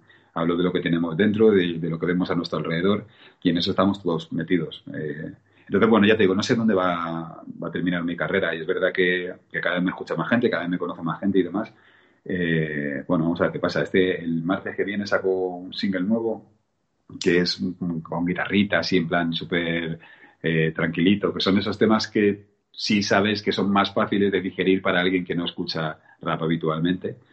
Entonces, bueno, yo qué sé, después de ese sacar un tema de rap súper chungo, porque, porque, claro, es verdad, porque, de hecho se llama chungo, el tema se llama chungo. Pues porque soy eso también, pero ya te digo, un poquito de cal y un poquito de arena y, y yo, sigo aquí. Antes de seguir, un comentario que nos pone Mesol por el chat, literalmente lo leo. Creo que al Choyin le conozco desde hace unos 20 años, primero por el rap y después de verle varias veces, porque creo que tenía una novia en Móstoles por el barrio de un colega. Pues sí, crees bien, crees bien, efectivamente. Sí, sí, sí, sí, sí. En Pintón Velázquez se llamaba la calle. Bueno, pues aquí un espectador te tiene fichado. Sí, sí, sí, sí, sí, estuve ahí una, una temporada, sí, sí, sí. Nada, pues esa parte, por ejemplo, a mí eso me, me gusta. Es, eh, es, joder, es lo que necesito que la gente vea también, tío, porque muchas veces tú te dedicas a la música, subes al escenario, tienes a mil personas ahí de abajo levantando las manos cuando tú lo dices, gritando, no sé qué es, se vuelven todos locos y no, no muchas veces no son capaces de entender cuando termina el concierto, coges el coche y te vas a Móstoles a ver a tu novia, ¿sabes? Que o pues eso antes de estar con, con lo de lo que te digo lo de YouTube estaba fregando los platos en, la cocina. Quiero decir que bueno que que sí que sé que aquí estamos que si podemos decir algo con lo que otra persona se siente identificada es porque somos una persona como aquella que se puede sentir identificada por lo que decimos. Chaval ha sonado otra lengua pero también aquí siempre en España también ha habido otro otro debate eh, sobre la gente que sobre todo en España, fíjate, en Estados Unidos yo creo que no ha habido tanto debate. Es decir, en el momento que sales un poquito de lo que es la escena eh, rápida, empieza a conocer la gente, en vez de valorarse, yo creo que es una cosa que se habla muchas veces, no parece que siempre se ha dado eh, palos, que mucha gente, por lo menos antes, ¿no? Porque hoy yo, también he perdido ya muchas relaciones de las que tenía de adolescente, de chaval, tal, pero en esos años eh, el rapero, y también en Estados Unidos, yo me acuerdo una vez que dije que una canción de Will Smith me gustaba, y bueno, y la gente me miró, digo, bueno, digo, yo no digo, me gusta. Entonces parece, ¿no? Que había, y no, y no sé si contigo, o sea, con Natch, con la gente que un poquito más habéis salido de, esa escena, eh, yo creo que también se os ha dado palos, y es algo que no comprendo, ¿no? En vez de decir, coño, es gente que, que, está llegando a donde todos. yo de chaval hacía eh, mis maquetillas y tal, eh, Víctor Ruti, no sé si te suena, es, un amigo personal mío, o sea que estábamos ahí en esos ambientes, lo que sea, bueno, yo me retiré a tiempo porque mi talento era nulo, lo vi a tiempo, pero siempre se decía, eso es una cosa que yo no he entendido, porque yo creo que en el fondo todos han aspirado o hemos aspirado en esos sueños a estar ahí arriba. Y el que llega ahí arriba se le da palo. Claro, pero porque además has dicho una cosa que me, encanta, porque ha dicho, yo no lo entiendo. Es que no hace falta entenderlo, es así y ya. Eh, yo, eso, me ha dado mucha tranquilidad en la vida, ¿no? Porque yo he pensado mucho en ese tipo de cosas hasta que de repente me he dado cuenta de que, claro, que no tengo por qué entenderlo, porque tú tienes una forma de pensar o de razonar que no tiene nada que ver con la mía. Tenemos sistemas operativos distintos. Entonces, si tú eres de los que termina odiando a alguien a quien no conoces porque está haciendo una música que no te gusta, pues entonces tú y yo no tenemos nada que ver, porque yo llevo escuchando música toda la vida, hay un montón de gente que no me gusta y nunca me he enfadado con esos que no me gustan, simplemente no los escucho, ¿no? Entonces, bueno, si tú eres de los que sí, si te quieres enfadar, porque de repente es como, es, un vendido, eh, todo ese tipo de cosas que dices, joder, macho, yo eso lo podía haber dicho con 14 años, pero ¿sigues hablando así? ¿En serio? O sea, ¿y, te lo crees todavía? No sé, vamos a crecer un poco, ¿no? Pero como sabes que hay gente que no, que no va a crecer y, demás, pues ya está, pues eh, vives con ello. Cuando te, dedicas a una cosa como esta, eh, no existe ninguna posibilidad, ninguna posibilidad de no tener hater. No, es, no existe esa posibilidad. Entonces, siendo consciente de eso, pues aceptas que están ahí y ya está. Y cuando llegan, pues pues los aplaudes porque igual que llegan se van y, ya está. 13 LPs, eh, muchas colaboraciones. Creo que tu primera colaboración, corrígeme si me equivoco, fue con el Mesui, el 97. ¿Puede ser? Puede ser, puede ser. Puede ser. 13 LPs, eh, mi favorito personalmente es 8 Gin. No sé si a la gente tal, pero es mi disco preferido. Tengo, creo que me faltan dos no sé si el de Ira y otro más me debe, me debe faltar. Todos originales. Pues yo creo que me he vuelto con los años más coleccionista que otra cosa. O sea, me encanta tener los discos originales. Eh, ¿Qué balance haces en cuanto a discos? Porque hace poco vi una, también porque me estoy preparando, como te comentaba, ¿no? con Fran, eh, su entrevista, y vi una entrevista de él que se le pregunta pues, sobre su carrera discográfica y tal, y él, fíjate, incide más en un par de discos que no le han gustado que en los que le han gustado, ¿no? ¿Hay algún disco que, que hubieses cambiado algo, algo que no te haya gustado mucho con el paso del tiempo. No sé, el que menos orgulloso esté, pero después te voy a preguntar por el que más te guste, pero es una cosa que me parece una pregunta muy interesante. Sí, eh, es que la respuesta me mola porque, y además, ahora cuando, cuando respondas y lo desarrollo un poco lo vas a entender. El, que, del que menos orgulloso me siento es del segundo, que se llama El Nivel Sube. ¿Por qué? Porque, porque no vale para nada. O sea, es que lo hice por hacer, ¿no? Y, ha tenido cero repercusión. A eso me refiero. O sea, no hay nadie que recuerde ningún tema que estuviera en ese disco que tiene 18 o 20 tracks. Nadie recuerda ningún tema de ahí, eh, yo incluido, porque fue perfectamente irrelevante. O sea, me lo podía haber eh, ahorrado, vamos, sin, ningún problema. A partir de ahí me lo tomé todo más en serio y ya no hay ninguno del que me sienta ni mucho menos avergonzado. Todos los demás, pues, oye, son parte de mi vida y, y, sí, siento cierto orgullo de, de, haber escrito lo que he escrito y de haberlo compartido, sobre todo porque, con independencia de si he cambiado de idea con el tiempo, eh, cuando escucho puntualmente algo, me reconozco. O sea, sé que fui real porque lo que estaba diciendo me lo creía, aunque ahora no esté de acuerdo. ¿no? Entonces, yo por ahí contento. Pues ahí le tengo el nivel sube. A mí no me parece. Bueno, siempre, vamos a ver, siempre hay canciones que te gustan más. Eh, me pasa con todos los artistas, pero vamos, no, no me parece. Además, fue el primer CD que me compré tuyo original eh, en, la tienda tipo que había aquí en Burgos, que era el centro de, bueno, de reunión que ibas y comprabas lo que había, porque era no, no había tampoco para elegir mucho. Y bueno, le tengo, le tengo cierto cariño. Eh, preguntarte un poquito por la nueva generación de, de, raperos. ¿Consumes la música que se hace hoy en día? Pues, pues no sé, pues Follone, toda esta gente, Ayas, tal. Eh, no sé, primero si lo consumes y después si te gusta. Mira, en general. claro, mira, yo, yo eh, me crié escuchando rap eh, estadounidense porque era lo que había, no había otra cosa. Cuando el Club de los Poetas Violentos saca disco y Franté, claro, eran, eran nuestra gente, entonces eso sí los, sí los escuché mucho, mucho muchacho también. Luego la gente de mi generación, porque éramos pues un poquito los, que estábamos, ¿no? Pues SFDK, eh, eh Alarma, eh, Violadores, eh, Nach y demás. Todo eso sí que lo íbamos escuchando porque era lo poquito que había y demás. Ah, pero a partir de ahí es cierto que siempre he seguido escuchando mucho rap de Estados Unidos y no he escuchado tanto rap de aquí. Es, es una realidad. Ahora, ¿consumo rap de aquí? Sí eh, ¿Escucho a los chicos nuevos? Sí, sí, los escucho. Eh, lo hago también en parte por como una especie de obligación profesional. Eh, claro, yo trabajo de esto, entonces necesito saber qué es lo que se está haciendo, quién lo hace, cómo lo hace. cuando se hablan de según qué artistas, tengo que saber exactamente este tío quién es, de dónde ha salido y, todo lo demás. Y, y, tengo, y esto también no es una pose, también es real, tengo un respeto profundo por, por, por, muchos de ellos, por lo que están consiguiendo, por lo que, por lo que están haciendo también a nivel artístico. Eh, creo que el rap tiene muy buena salud en, España. Eh, ahora mismo es prácticamente imposible encontrar a nadie de 16 años a 40 que no tenga un tema de rap en su, en su móvil. Es prácticamente imposible y eso es por lo que hicieron los que estuvieron antes que yo, por lo que hicieron los de mi generación y por lo que están haciendo los de ahora. Pero hay una cosa, fíjate, que, a mí me duele. Eh, por ejemplo, te voy, a poner, te voy a poner un ejemplo. Después te voy a entrar, te comentaba antes, eh, una polémica, pero bueno, voy a entrar en otras cosillas. Por ejemplo, Zenith saca nuevo, saca nuevo disco, ¿no? Eh, lo saca en YouTube, 5.000 y pico, 6.000 seguidores. Falsa Rama saca disco también hace poquito. O sea, poquita más repercusión. Tengo la sensación de que hay mucha gente que, que que para mí son unos artistas maravillosos de, los 90, de los 2000, tal, eh, que a lo mejor han tenido pequeños parones en su carrera y hoy en día intentan recuperarlo y tienen poca repercusión, o la que tienen somos pues la gente que ya venimos de todos esos años y que les tenemos pues eso, eh, de toda la vida.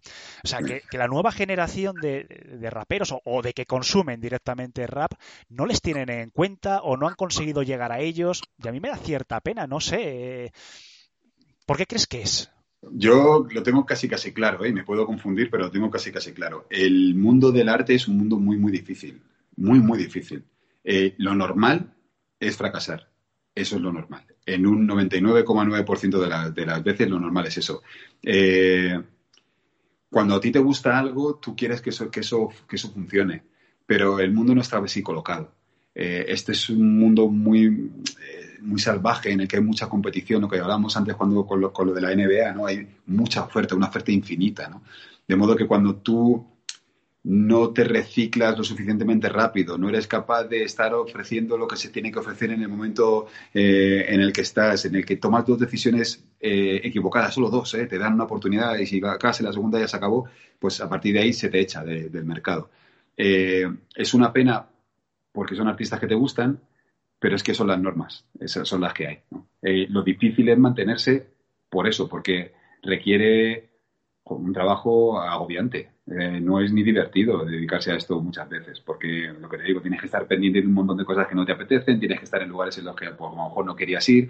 Entonces, claro, eso va un poquito a lo mejor en contra de esa idea romántica según la cual el artista tiene que hacer lo que le da la gana y demás. Bueno, pues si haces lo que te da la gana, y las consecuencias son que te vas fuera de, de la industria, pues a pechuga, lo que hablábamos antes de Kylie Irving, ¿no? Pues a pechuga, así son las cosas. Entonces, muchos de nuestros compañeros, que no digo que sea el caso de ninguno de los que han nombrado, pero muchos de nuestros compañeros no han sido capaces de entender esto como lo que es, que es un oficio que demanda la misma cantidad de tiempo que cualquier otro. Es decir, ¿por qué crees que cualquier persona trabaja ocho horas al día y tú, sin embargo, lo que vas a hacer es escribir un poquito hoy que es martes y escribir un poquito el martes que viene? O sea, ¿por qué crees que tú tienes esa ventaja con respecto al resto de, la gente?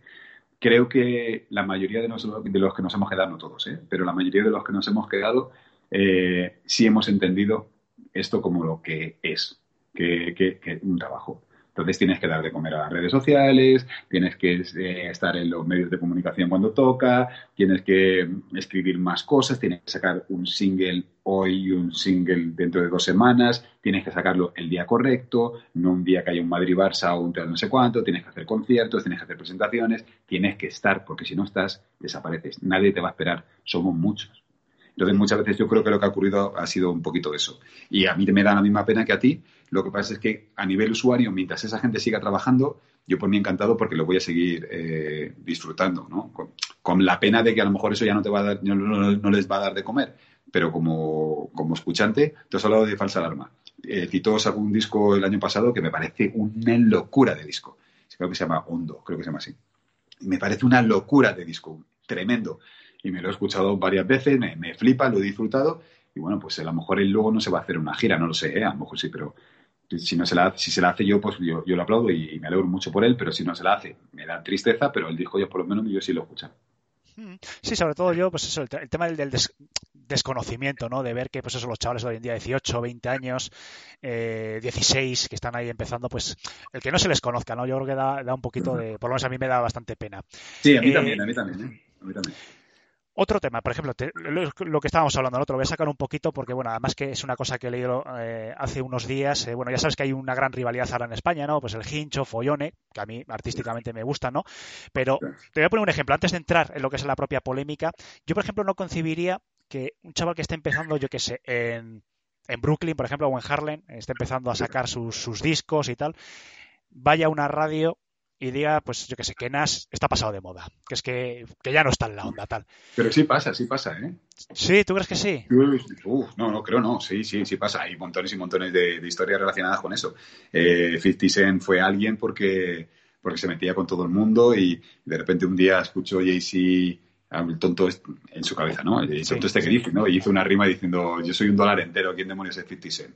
Y claro, ¡pum! 50 Cent petó por, por eso. Sí, sí que pasa, sí que pasa. El, el, el beef es una de las formas más fáciles y más comunes de conseguir un poquito de, de, notoriedad y el beat siempre tiene que ser hacia arriba, nunca hacia abajo. Entonces siempre tienes que apuntar eh, a alguien que te va a asegurar eh, cierta repercusión porque si no eh, a nadie le va a importar.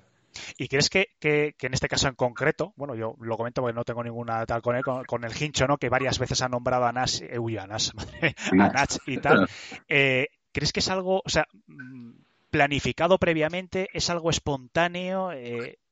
Claro, aquí entramos en el terreno de la especulación. Ya yo no tengo ni idea porque no lo conozco, entonces no, no lo sé. Entonces, lo único que puedo hacer es decir lo que yo buenamente pueda creer, pero puede estar perfectamente equivocado. Mm.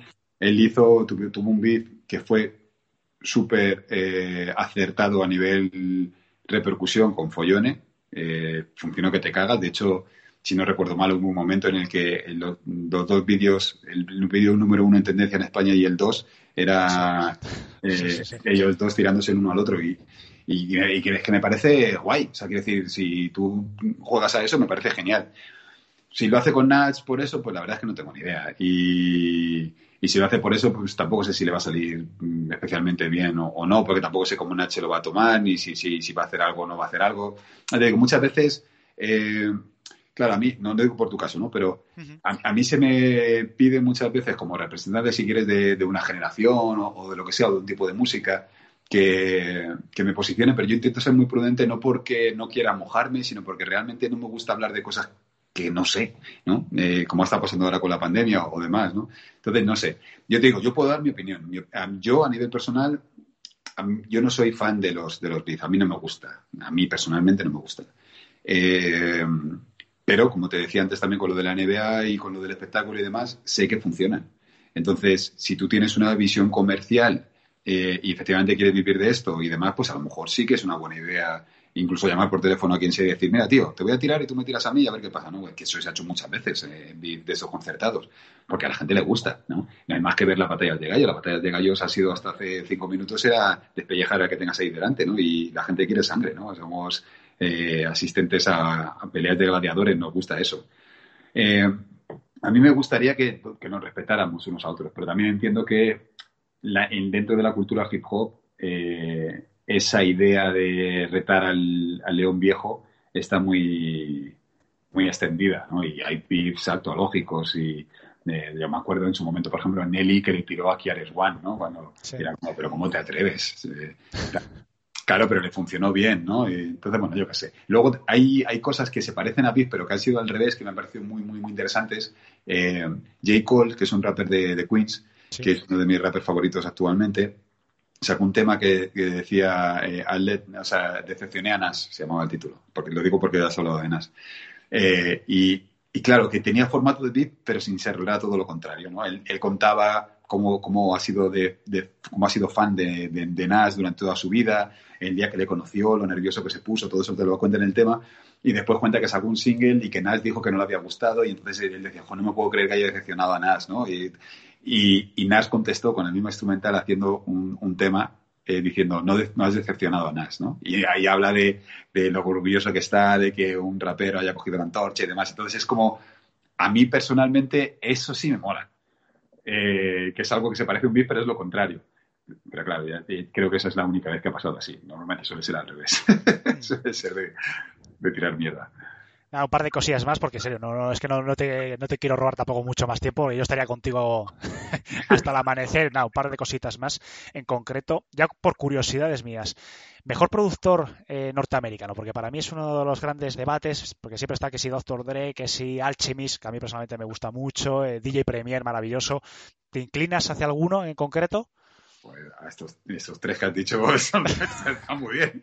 No, yo sí tengo que elegir uno, pero no porque, o sea, quiero decir, elegiría Premier, pero, le pongo el número uno. Pero no, si tú me vienes a decir que el número uno de Doctor Dre, no voy a discutir contigo, porque es que, claro, estamos hablando, pues eso, otra vez, ¿no? Eh, pues eso, ¿quién, era mejor? Eh, eh, Robinson o Ewing, yo qué sé, pues mira, pues a ti te gustará más Robinson, a mí Ewing, yo qué sé, ¿sabes? Sí, sí, yo, digo Premier, mi favorito es. Que además, como, es que sé que te gusta, como has comentado, eso sí que lo sabía de, hace tiempo que te gusta mucho el tema americano, por eso te, pregunto.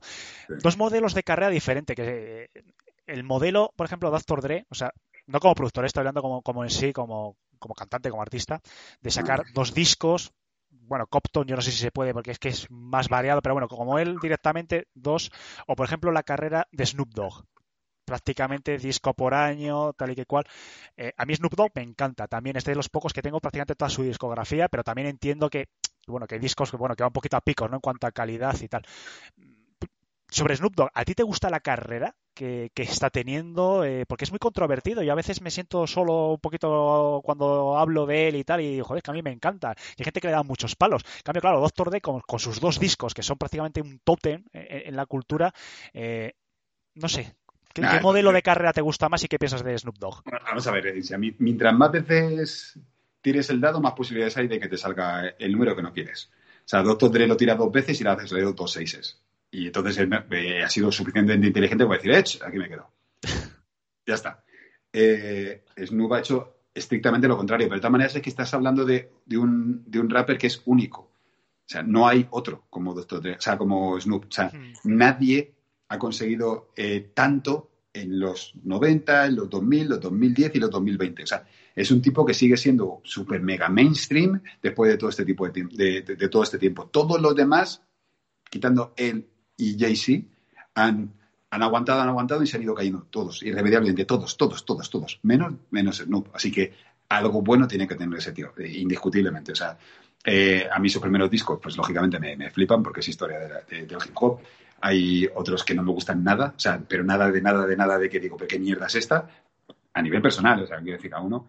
Por ejemplo, como por, por curiosidad mía, ¿eh? por ejemplo, el, el peor suyo para ti. En su época de No Limit, eh, todo, lo que, todo lo que hizo ahí, o sea, a mí O sea, me, me, me hace sangrar los oídos. O sea, así te lo digo. Pero claro, luego de repente, un poquito después, me acuerdo, a ver, no me quiero equivocar de año, creo que es en 2003, Gunstar saca The Owners, que es el último Sí. disco de Gunstar previo a este póstumo de con Guru. Y hay un tema con, con Snoop, que Snoop venía de no rapear y de hacer cosas raras y de repente se pone a rapear y dices tú, joder, macho, ¿cómo rapea este tío? Hace nada, esta semana o la anterior, encontré un single también de este año de, de un cantante de, de R&B, que no me voy a acordar de su nombre, que sale con, con Snoop y escuchas el rapeo de Snoop y dices tú, uy, este chaval, este hombre señor, ¿cómo, cómo rapea? Entonces, no le discuto la calidad, o sea, es una máquina. Eh, lo que pasa es que, claro, cuando haces 30.000 millones de temas con 30.000 millones de artistas distintos, irremediablemente algunos te tienen que gustar y otros no, vamos, no sé, a no ser que seas súper, súper, súper fan, que no es mi caso. Ya te digo, a mí me gusta mucho, pero no, no le colocaría entre los 20 raperos favoritos eh, míos. ¿Te has inclinado alguna vez por ese debate de, de costa este, costa oeste? ¿Crees que era una gilipollez en su momento? Sí.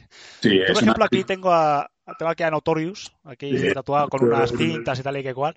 Porque no por el hecho de, de este oeste, sino bueno, porque yo siempre he pensado ¿no? que en Nueva York, digamos que es el gran embrión donde inicia.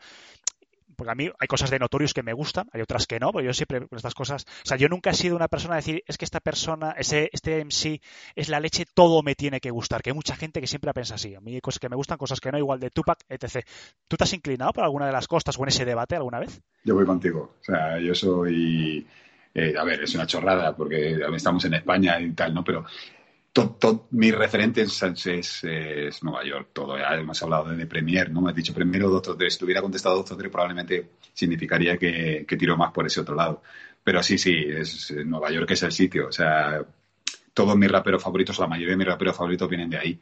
Y, y en la pelea esta tonta de Madrid-Barça, Lakers Celtics, eh, Tupac, Notorious, estoy con, yo voy con Notorious. Eh, a mí Tupac, pues eh, mucha gente se enfada conmigo, pero es que a mí no me gusta. O sea, no es que no me guste de que, ¿qué mierda de tío? No, no, no, no es eso. Sino que en general, o sea, no, no me mola demasiado. Tiene temazos, está claro, pero no, me da igual. Pero Biggie, el tío rapeaba como un dios. O sea, esto, era increíble. Ya te digo, es una cuestión de, también de dónde, de dónde caigas, ¿no? En, mi grupito de amigos, cuando era pequeño, lo que nos gustaba, le gustaba a todo el mundo, le gustaba Nueva York, entonces pues supongo que por ahí terminé tirando por, por Nueva York. Ya está, no, sé. Pero no, no, tampoco caigo en eso de decir que unos son muy buenos y los otros son muy malos. Es, un- es una cuestión de gustos y de sonidos. El sonido de Los Ángeles me, me gustaba, pero me gustaba menos que Nueva York. Y después, pues ha habido momentos en los que en Detroit se ha hecho muy buena música y en otros, en otras partes de, de Estados Unidos, pero lo que es el rap para mí, o sea, la, la referencia, el centro de todo es eh, Nueva York. Te iba a preguntar, fíjate un poquito por la, por la escena de, de Detroit, eh, más allá de Eminem, que, tiene gente tal. eh, ¿Escuchas algo, por ejemplo, de la escena de Detroit o de Atlanta, que está muy, muy de moda? Ya con esto vamos terminando, ya, en serio. Pues fíjate, con Atlanta, que es lo último con lo que he intentado ponerme un poquito al día, me, ha costado. eh, a ver, Atlanta tiene muchas cosas. Atlanta tiene desde. Eh, bueno, eh, Master P era de Atlanta, ¿no? Creo. Sí, sí. Eh, pues eso, desde entonces Master P y demás. Luego tienes pues cantantes de, de otros estilos. Eh, ¿R. Kelly era de Atlanta también, creo. Bueno, yo qué sé. Hay, hay, Yo creo, hay- creo que sí, me suena que sí, pero esto nosotros lo sabría decir al 100%, pero yo creo que sí que era, por lo menos es sureño, pero Sí, no yo sé creo si que es sí. de Atlanta. Sí, quiero decir, he escuchado música de Atlanta, pero esta última que se está haciendo ahora, que es, eh, pues eso, este trap, tal, intenté meterme a ver qué estaba pasando por ahí y uf, saqué la cabeza muy rápido porque no me atrae, no me, no me está gustando nada. Eso no quiere decir que- Outcast era también de Atlanta, si Outkast, mal no claro. recuerdo. Claro. ¿Ves? Por ejemplo, de Outkast tampoco nunca me volvieron locos, dentro de que tengo sus discos y todo el rollo. eh, eh, y también, pues, están colocados también entre, pues, eh, pues también son totem de esta, de esta historia, pues tampoco me, me- me han vuelto loco. Atlanta es una ciudad importante. Bueno, nos vamos antes, eh, Ray Charles era de Atlanta, creo también. O sea, que decir, bueno, sí, vale, vale, Atlanta pues tiene mucha tradición.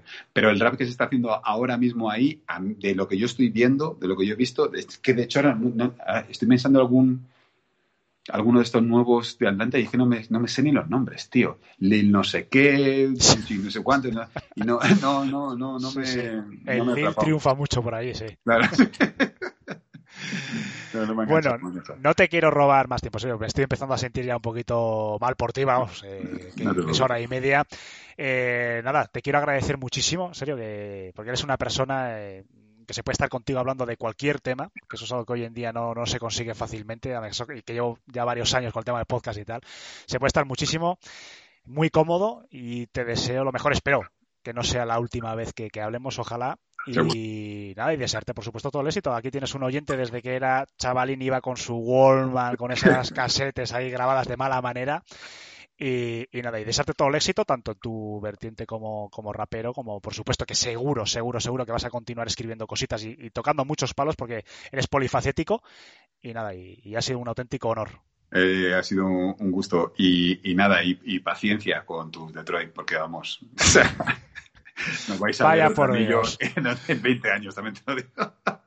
Bueno, hay que tener, hay que tener paciencia, pero bueno, sí, sí, sí, desde luego que sí. Pues eh, nada, muchísimas gracias. Ahora te despido ya eh, en privado un minutito. Muchísimas gracias a toda la gente que ha estado aquí y seguro que, que, va a ser un exitazo la entrevista, tanto la gente que estado en directo como la gente que nos vaya oyendo tanto en el podcast como en diferido en Twitch. Muchísimas gracias a todos. Al elegir como forma el hip hop, porque esto es, esto es lo que te hace mover. Esto es, esto es de verdad 100%. Esto es lo que te alimenta cuerpo y alma. Esto es mucho más que palabras. Bienvenidos a una nueva semana de actualidad en Back to Back.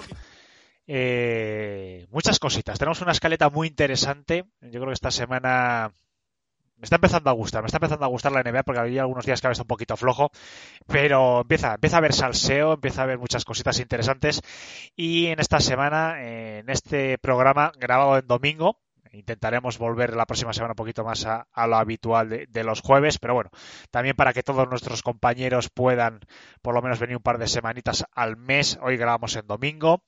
Y doy la bienvenida a mis dos compañeros, a Diego y Manu. Manu y Diego, bienvenidos chicos. Muy buenas, ¿qué tal? Hola, hola. Bueno, vamos a empezar. Eh, compañeros, vamos a hablar tenemos unas cuantas cosas. Además, la semana eh, anterior terminamos el programa diciendo que además queríamos, ¿no? Este, este objetivo que nos hemos puesto de prácticamente dos, tres semanas lograr rotar y hablar un poquito de todos los equipos. Así que vamos a hablar de los Mavericks, que no hemos hablado demasiado esta temporada, y vamos a empezar hablando sobre todo de Porzingis. Porque, bueno, la temporada anterior terminó como uno de los jugadores más cuestionados en la NBA en su equipo. Parece que iba a ser carne de traspaso. Pero ojo, está jugando bastante bien estos 13 partidos y Cuban, eh, Mark Cuban, ha declarado Manu que no es transferible el jugador.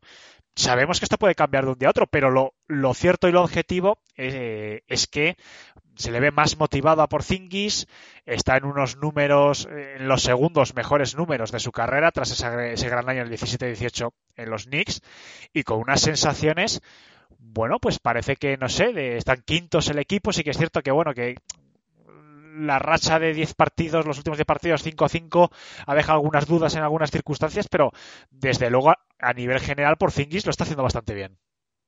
Sí, o sea, se nota bastante el cambio, ¿eh? porque es un jugador que funciona prácticamente todo por mentalidad.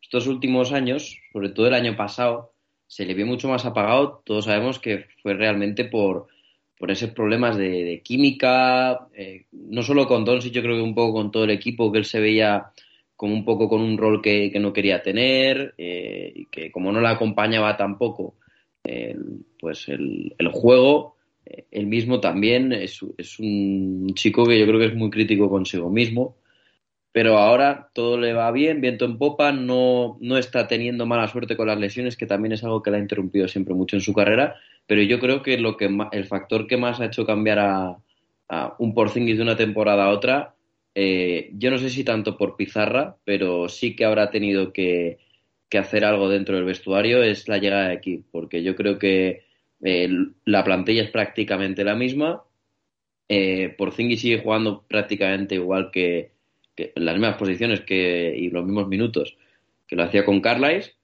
eh, pero eh, lo único que ha cambiado aquí es, es Kid, que yo no sé si por gestión de grupo ha mejorado la, química y la confianza de Porzingis porque los números la avalan. Está básicamente en aquellos números que le vimos eh, en, la, en, la, última temporada de Nueva York, que tuvo que, que ahí fue cuando tuvo la lesión y tuvo que dejar de jugar, que estaban unos números prácticamente de All-Star pues básicamente está otra vez a, un grandísimo nivel y con mucha confianza en sí mismo. Así que es una gran noticia para Dallas porque veíamos como eh, después del año pasado que Doncic estaba un poco solo de, en playoff y que iba a necesitar a más, a más gente y de momento, fíjate que ya tiene hasta la confianza de Cuban, que no es nada fácil ganársela. Diego, eh, ¿tú te crees este nuevo Porzingis, eh, Porzingis, perdón, eh, crees que es sostenible? ¿Tú crees que esto se ha convertido, o sea, vivimos, ¿no? La temporada anterior con una situación en, en, los Mavericks un poquito surrealista en determinados momentos, ¿no? Se veía incluso a veces la gesticulación en los propios partidos como había muy mal ambiente y tal. Es decir, entonces, aquí hay dos cuestiones. Primero, si es Kid el secreto de verdad de esta, de esta buena química entre, pues en general entre el vestuario, pero bueno, en particular entre Porzingis y, y, y Luka Doncic, o es algo coyuntural, es algo porque, bueno, parece que los resultados están acompañando, no sé cómo ves todo esto, pero yo creo además es que es clave, porque la relación Doncic-Porzingis eh, es, es, más allá que una relación deportiva, es decir, yo creo que parte de este proyecto, de estos Mavericks, depende de lo que suceda entre ellos dos. Sí, está claro. Eh, estoy bastante de acuerdo con, con, lo que ha dicho Manu, eh, bueno, y con lo que acabas de comentar tú, porque si analizamos la, eh, la plantilla de estas últimas temporadas, sobre todo la del año pasado, con la que hay actualmente, tampoco hay grandes cambios. El único cambio considerable que ha habido ha sido el entrenador, así que yo le daría bastante crédito a lo que está haciendo Jason Kidd. y luego también algo que, que me parece fundamental y que cualquier jugador entiende, es eh, la confianza. Eh, cualquier estrella, cualquier jugador, cuando tiene confianza, eh, juega a un nivel mucho más alto y en estos últimos partidos, bueno, semana ha vuelto Luca, pero durante la ausencia de Luca hemos visto a un Porzingis que ha dado un paso al frente y de verdad que ha tenido confianza en sí mismo, se ha visto cómo era agresivo en ataque y bueno, pues no hemos tenido la suerte de que la mejor versión de Luca haya coincidido con la mejor versión de Porzingis en Dallas todavía y ahora que, ha vuelto Luca esperemos que, podamos verla. Comentabais el tema de los playoffs, eh, pues ojalá pueda mantener este nivel Porzingis lo que resta de temporada porque es un equipo completamente diferente teniendo dos amenazas como son Luca y Porzingis. Eh, pues le quitas mucha más presión también a Doncic que te puede, te puede aportar muchas más cosas que solo puntos, te puede aportar mucho juego. Entonces me parece, pues bueno, espero que siga así. Me parece una muy gran, una gran noticia para, para Dallas porque hasta ahora Porzingis ha, ha sido ha hipotecado a, a, Dallas porque no podían hacer grandes traspasos ni grandes movimientos un poco por la situación de su contrato ahora está respondiendo el jugador, así que nada, eh, espero que siga así por el bien de los Dallas y, por el bien de Luca también, que queremos verle triunfar.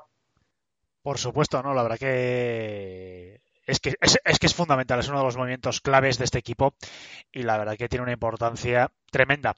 Un par de noticias de, última hora porque sabemos que los domingos por la noche son eh, siempre, siempre hay alguna cosa que, que comenta. Justo hace un minuto. Cousins va a firmar un año por los Bucks. Chicos, Manu, eh, ¿qué opinas? Pues mira, ya bote pronto, como no da mucho tiempo todavía a analizarlo, porque acaba de, saltar la noticia. Eh, en principio me, encaja, porque todos sabemos que, Milwaukee, eh, el perfil de 5 es, un, es un pivot que tenga que ser tirador o que por lo menos juegue bien en el perímetro, a pesar de que sea un center eh, Brook López puede ser un perfil algo parecido a, de Marcus. Eh, yo creo que, como le hemos visto en, sus últimas, bueno, pues, por ejemplo, el año pasado en Clippers, con minutos restringidos de 10, 15 minutos, tramos que en los que eh, no pueda aprovechar mucho el ataque contrario de sus carencias físicas, eh, yo creo que, puede encajar muy bien para, aquellos tramos de desconexión que puedan llegar a tener en Milwaukee, que, a veces puede pasar con Anteto. Hemos visto que, a veces si no está Anteto o, que le, o que le frenan solo a él, no tienen mucha más arma que o que esté inspirado Middleton, que ya es que no lo está, o refugiarse en otro perfil parecido al de, al de Cousins, como puede ser Portis. Eh, les va a ayudar en, en cuanto también al tema de, fuerza interior, que, que Portis está jugando prácticamente 5 todos los minutos, pues para tener otro perfil de, de, pivot, por lo menos, y probar hasta que, hasta que vuelva Brook López. Diego. A mí me encaja, ¿eh? Ajá, te encaja. Diego, a ti también te encaja Cousins, parece, eh, ¿te parece un movimiento interesante? La verdad que me ha sorprendido, no, no lo esperaba y, sí, me parece interesante porque lo que comentaba Manu es un perfil diferente al que, al que tienen en esa posición. Como decía el compañero con Portis, con Brook López, es un, es un cuerpo mucho más corpulento, mucho más físico, mucha más presencia en la pintura. Y, y bueno, pues me parece un gran talento para, para añadir a la rotación y, y, luego también la garra que, que aporta eh, Cousins me, me, parece también un, valor que hay que tener en cuenta. Y nada, pues veremos a ver cómo se adapta, pero así de primeras me, me parece un gran traspaso, la verdad.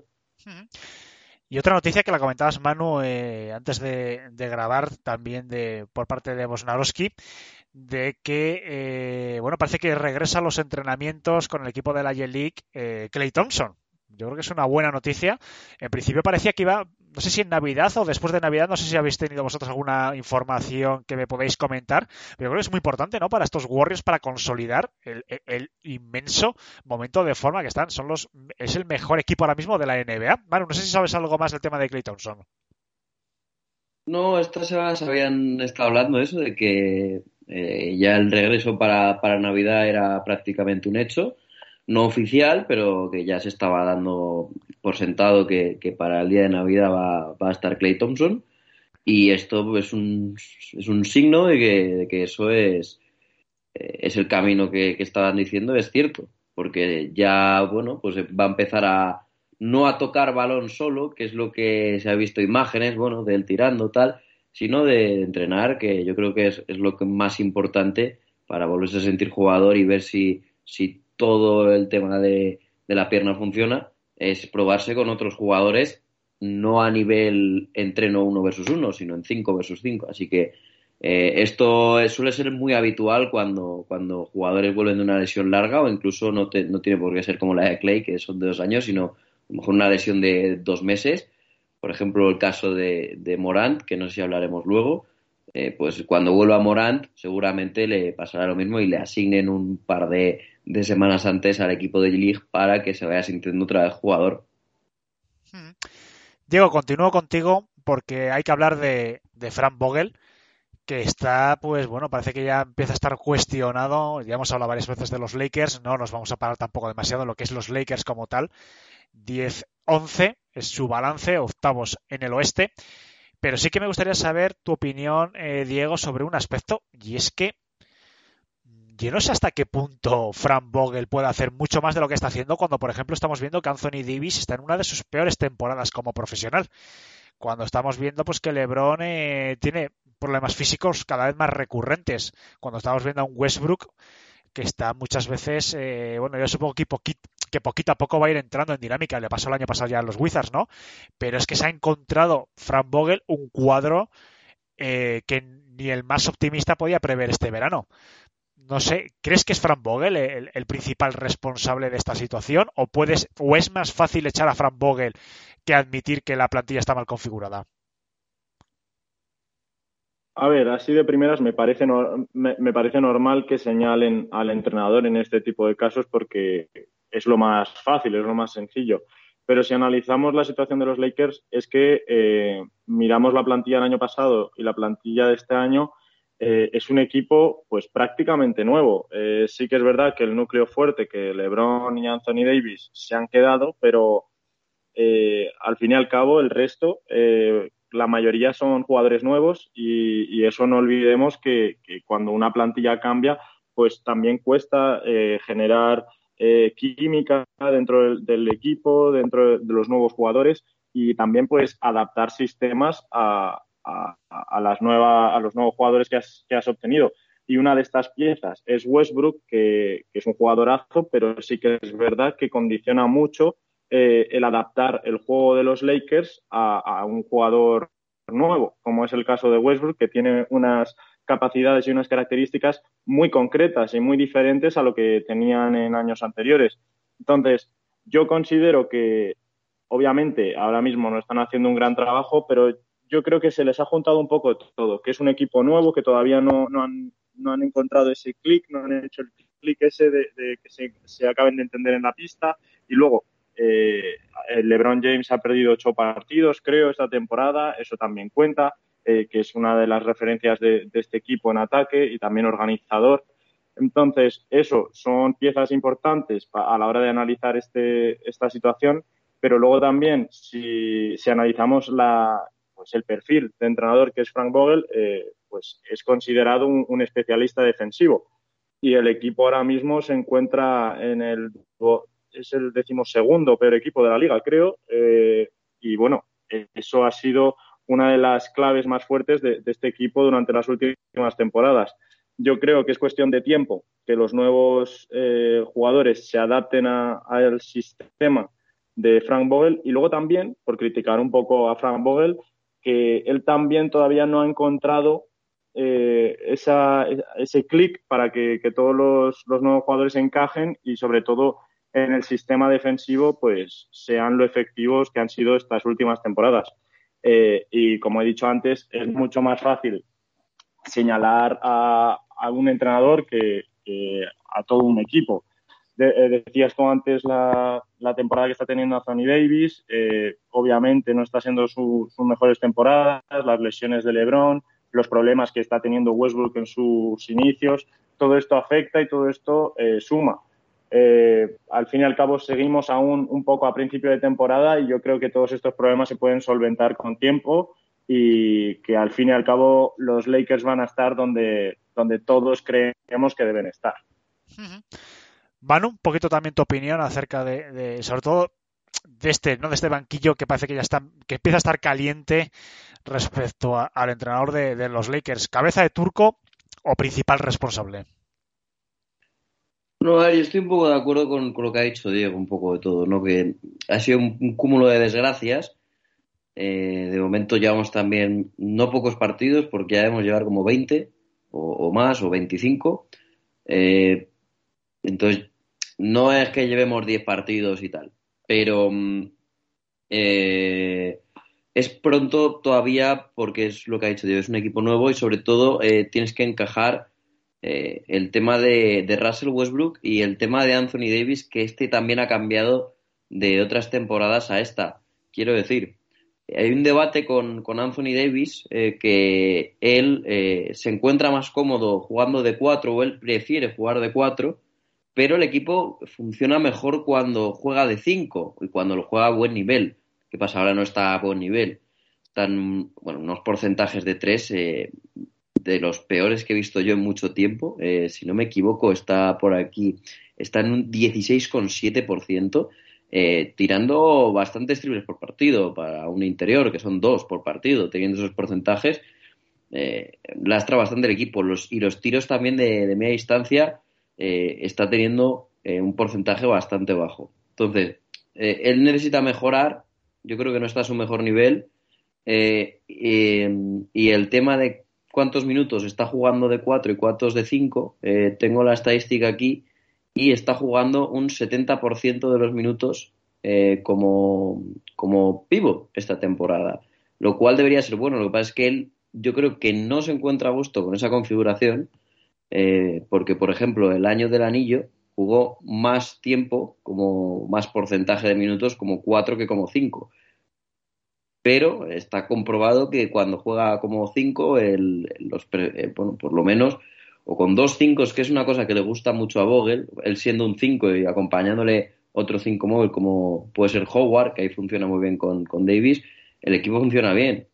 Eh, entonces, yo creo que necesitan encontrar un poco otra vez la rotación adecuada y luego el tema de ajustar a Westbrook, que yo creo que eso no tiene ninguna culpa Vogel. Yo creo que Westbrook, a pesar de que eh, yo nunca he sido un hater de Westbrook ni nunca lo voy a ser. Me, parece un jugador que me gusta mucho y que, que bueno, es una gran estrella de la liga.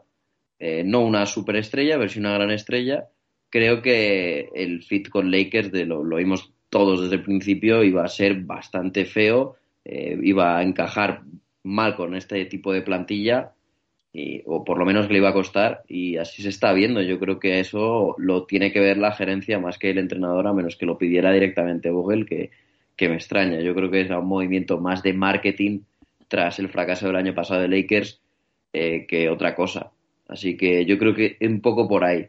Todo, yo le, le salvaría un poco a Frank Vogel, que tampoco hay que Tampoco hay que salvarle del todo, creo que aquí todos tienen un poco de culpa, pero creo que él es de los que menos tiene. El problema es que, como en todos los deportes, eh, cuando algo va mal en un equipo, sabemos que, lo más fácil es señalar al entrenador y, y si hay que cambiar el rumbo, eh, lo más fácil es cambiar al entrenador. Así que yo creo que va un poco por ahí todo.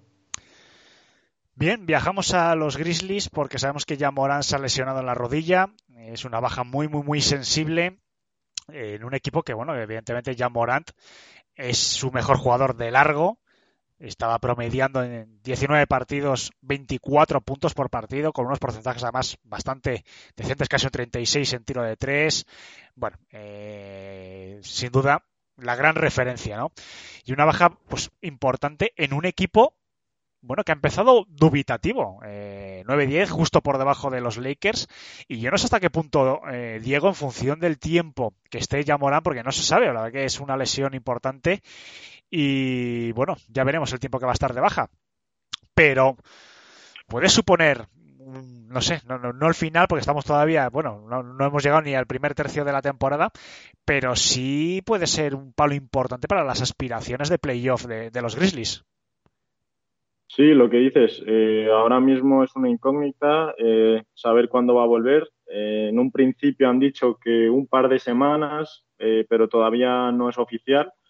Eh, yo por, cu por, curiosidad he mirado el calendario que les espera a los Grizzlies las próximas semanas y la verdad que podría ser mucho peor porque pues tienen equipos bastante asequibles como puede ser Oklahoma, Sacramento, Toronto y luego ya más adelante sí que tiene a Dallas, a Miami y Los Ángeles.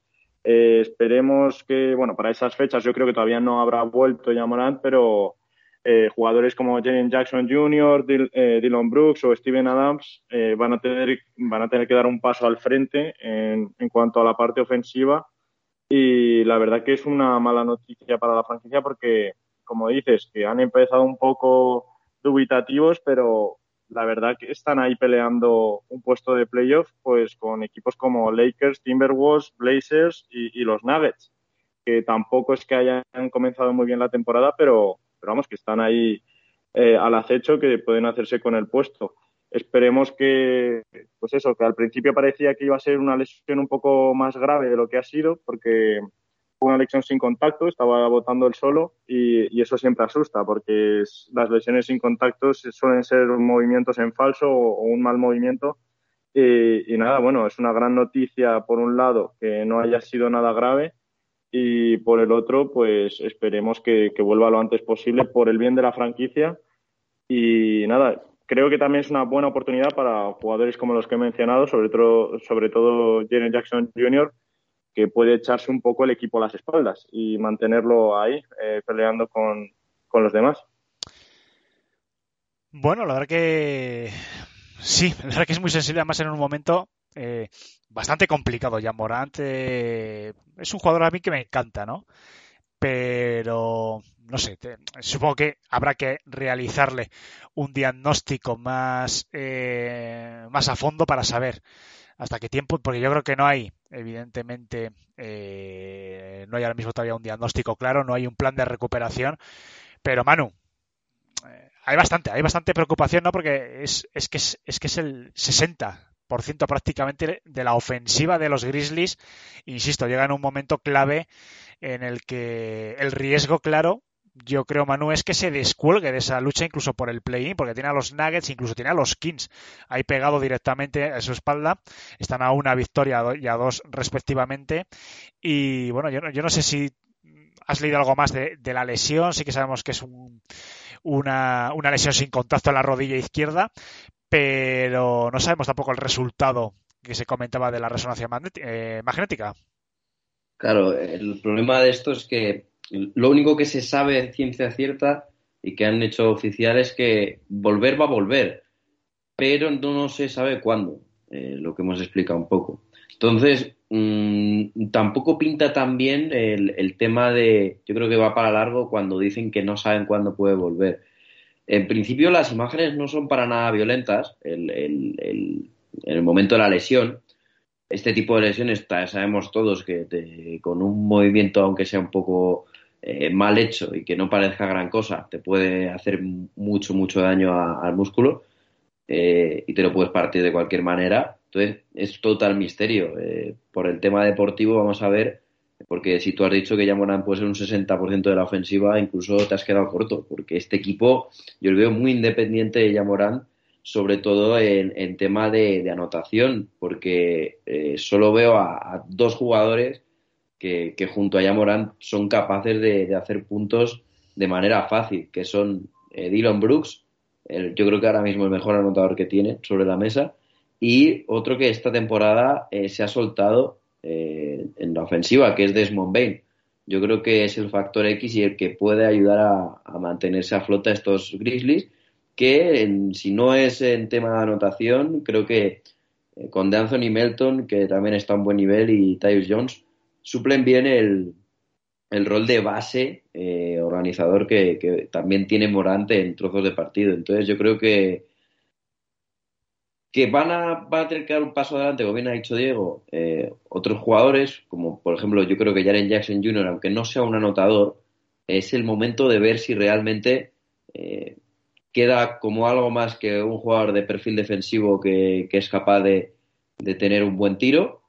Eh, pero por ejemplo el otro día, el partido que se lesiona Jamorant, eh, que es bastante pronto, eh, la lesión, el partido, bueno, a ver, que, es normal cuando pasa eso a tu estrella, que el equipo se vea un poco distraído durante ese partido, pero los números que, hacen los jugadores de Memphis no son para nada buenos. Por ejemplo, eh, Jalen Jackson, siendo un buen tirador, acabó con un 0 de 5 en triples, 5 de 15 en tiros de campo, y los dos que he dicho antes, Dylan Brooks y Desmond Bain, eh, con porcentajes también bastante lamentables de, de 33%, 26% en, en, tiros de campo. Así que estos yo creo que son los factores X, eh, porque el tema de, de Steve Adams yo ya lo veo muerto, incluso cuando yo le veía que este año podía hacer grandes cosas con Memphis era porque tenía un base como, como ya Moranta al lado que potencia muchísimo este tipo de pivots y aún así eh, le está costando en, entrar muchísimo en el juego a Steven Adams en cuanto a cuanto a anotación, en cuanto a, a tener tiros, aunque no sea un jugador que tenga que tirarse mucho, pero, pero sí como por lo menos como roller en, en, los bloqueos. Y que no está apareciendo prácticamente nada, no está siendo aquí el Steven Adams que, recordamos de sus últimas temporadas en Oklahoma, donde sí que era un jugador que, que tenía más importancia por lo menos dentro del juego. Hay que hablar de, de los Suns. Yo creo que hemos hablado ya, pero es que es inevitable. No se puede, vamos a ver, eh, eh, obviar un equipo que llevan su 16 triunfo consecutivo. Aún así, hay gente, Diego, eh, que opina, bueno, que no es suficiente para presentar una candidatura, por lo menos a unas finales de conferencia. Sabemos, ¿no? Que o incluso a unas posibles finales de la NBA. Sabemos evidentemente que los playoffs, todas las dificultades que tiene, pero es que este equipo ya ha demostrado lo que vale. Y para mí uno de los éxitos de este equipo precisamente es que cada vez es menos dependiente de David Booker. Y yo creo que eso es un éxito, un éxito, perdón, colectivo del equipo. Eh, Devin Booker desde su segunda temporada no anotaba menos, a pesar de estar eh, más de 23 puntos. Pero yo creo que precisamente eso es lo que necesitaba el equipo. Mayor reparto de puntuación, un de, de Andre Ayton, eh, pues a un buen nivel. Desde el banquillo, Kaminsky y Jabal Magui incluso están aportando bastante. Michael Bridge eh, o Bridge eh, también bastante bien. No sé, yo veo un equipo que me encanta, sigo apostando por ellos y es que 16 victorias consecutivas y además las últimas dos eh, contra los equipos de Nueva York demuestra que es un equipo serio que hay que tomarlo en cuenta y que porque no pueden soñar a todo. Pues sí, el año pasado ya, eh, durante la temporada regular, hicieron un temporadón y aún así eh, la gente no contaba con ellos para, pues para las, las porras, para las apuestas de, de, las finales y demostraron que podían llegar hasta, hasta el final. Eh, este año están, haciendo, están haciéndolo otra vez y la gente sigue sin, sin ponerlos como favoritos o posibles candidatos al anillo. Yo, yo les pongo entre los favoritos porque, uno, eh, han mostrado eh, que el equipo ha crecido como grupo con respecto al año pasado. Está, bueno, a la vista están los resultados. Y luego, por otro lado, la experiencia de haber jugado unas finales de la NBA, eso también forma mucho a, al equipo y aporta, aporta muchos conocimientos eh, que, hace crecer al equipo como, como núcleo fuerte, sobre todo, que, siguen teniendo la mayoría de los jugadores del año pasado y luego también que han añadido a grandes jugadores como puede ser Javel Magui, que está aportando bastante en cuanto al lado defensivo. Eh, a mí igual me parece un equipo muy divertido de ver jugar. Eh, decía, comentabas lo de, lo de Devin Booker. Eh, es una gran noticia que no tengan que depender tanto de él, eh, pero sobre todo también el lado positivo de esto, si lo vemos por el otro lado, es que si en algún momento necesitan depender de él, también sabemos que, que este jugador puede dar un paso al frente y, plantar cara a cualquier equipo y meterte pues más de 50 puntos cuando, cuando el equipo necesite. Eh, me parece pues una gran noticia que también puedan aportar todos los demás eh, comentabas pues Michael Bridges, que a mí también me está gustando mucho cómo, cómo ha empezado la temporada. Y nada, pues eh, otro comentario que, que, leí el otro día por Twitter, eh, la leyenda que siempre se comenta que, que, a cualquier equipo al que va Chris Paul mejora, eh, obviamente se ha visto a lo largo de los últimos años en, en, todos los equipos en los que ha estado. Obviamente el año pasado se vio la mejora con, con llegar con llevar a los Suns a las finales y este año lo está volviendo a hacer. Está mejorando aún los números de la temporada pasada. En lo que llevamos de temporada, por lo que decías, 16 victorias consecutivas es una barbaridad. Y, nada, la verdad que, que, lo que aporta este veterano es algo increíble y no solo en cuanto en el parqué, sino fuera del parqué a la mentalidad de jóvenes como Booker y Ayton y me parece, obviamente, que los entrenadores y el equipo tienen una, una gran importancia y mucho mérito, pero también hay que recordar que, los directivos de los Suns han hecho una gestión brutal, pues por ejemplo con el fichaje de Chris Paul, que me sigue pareciendo un acierto increíble, a pesar de su edad. Así que nada, yo están entre mis favoritos y me encanta verlos jugar, así que ojalá lleguen lo más lejos posible. Manu, cambio contigo a los Timberwolves y Anthony Edwards. Se está hablando muy poco de ellos, pero los Timberwolves están en puestos de playoff.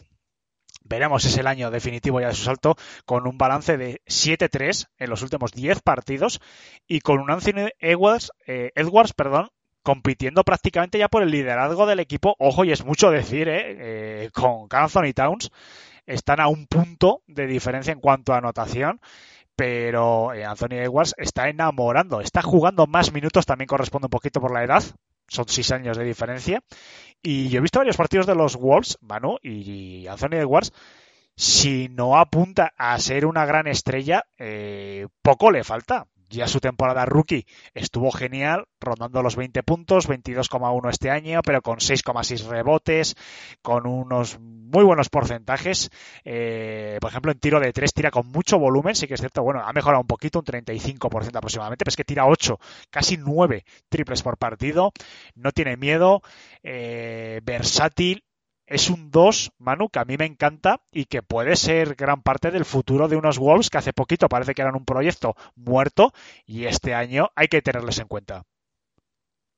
Sí, la verdad que el rumbo de la franquicia ha cambiado bastante. Eh, yo creo que, bueno, nos los podemos llegar a creer este año, pero todavía le, les queda bastante eh, para ser un equipo ganador, quiero decir.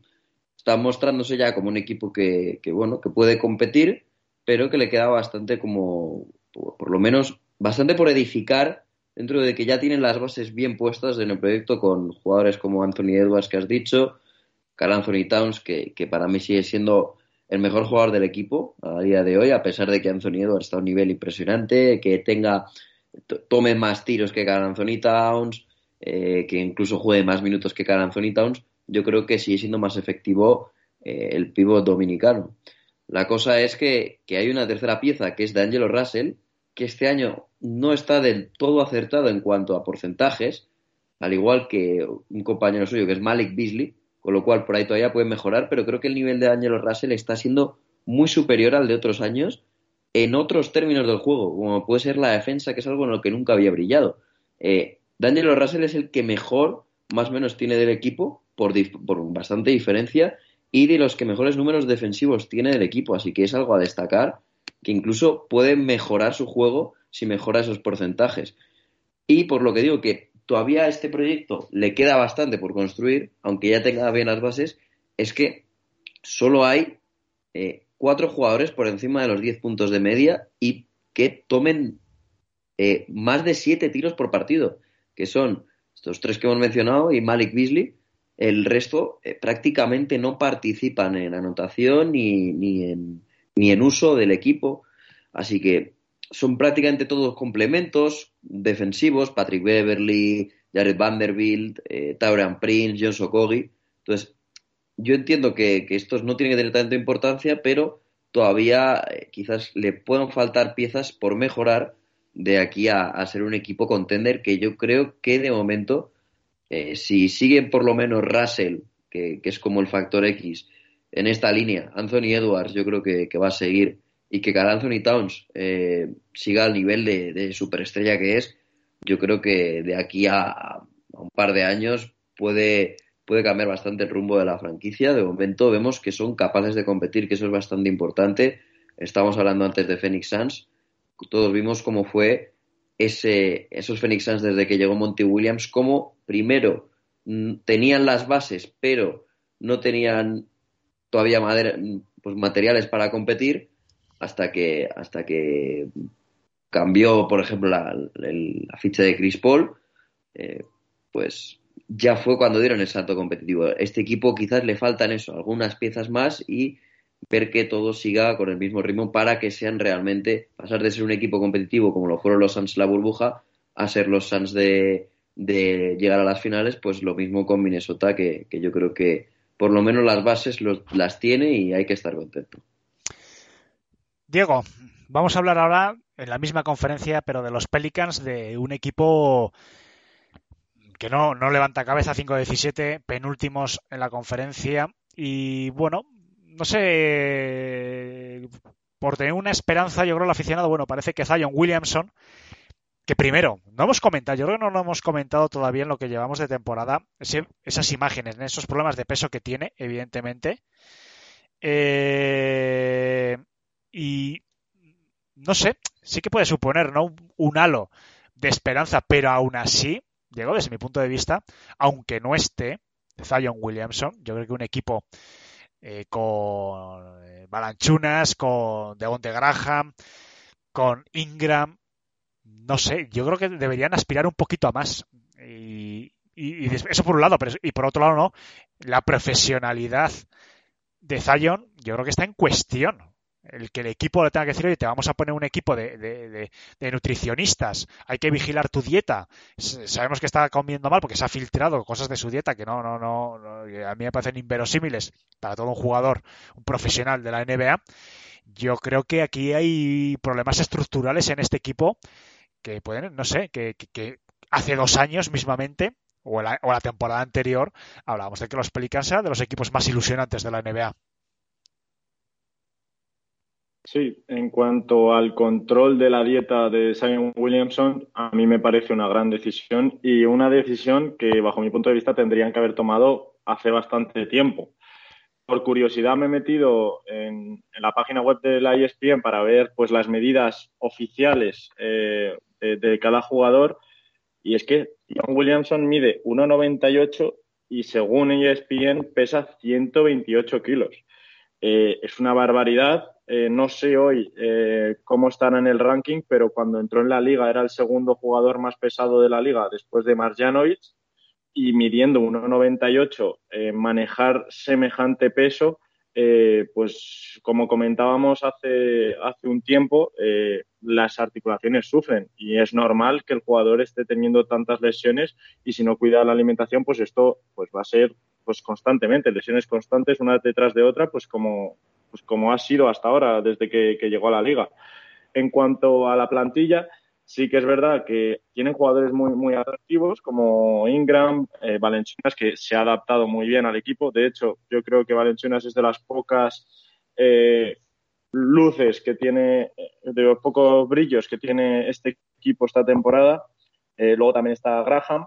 Eh, pero también es verdad que, Ingram ha tenido una lesión, eh, se ha perdido algunos partidos y, es que es un, es un jugador muy importante para la franquicia. Si quitas a Zion y a, Ingram, en cuanto al lado ofensivo, sí que, sí que pierde mucho. Eh, obviamente no justifica eh, la situación nefasta en la que se encuentran porque penúltimos y prácticamente si habéis visto algún partido suyo, el juego que hacen pues es bastante poco atractivo, por llamarlo de alguna forma.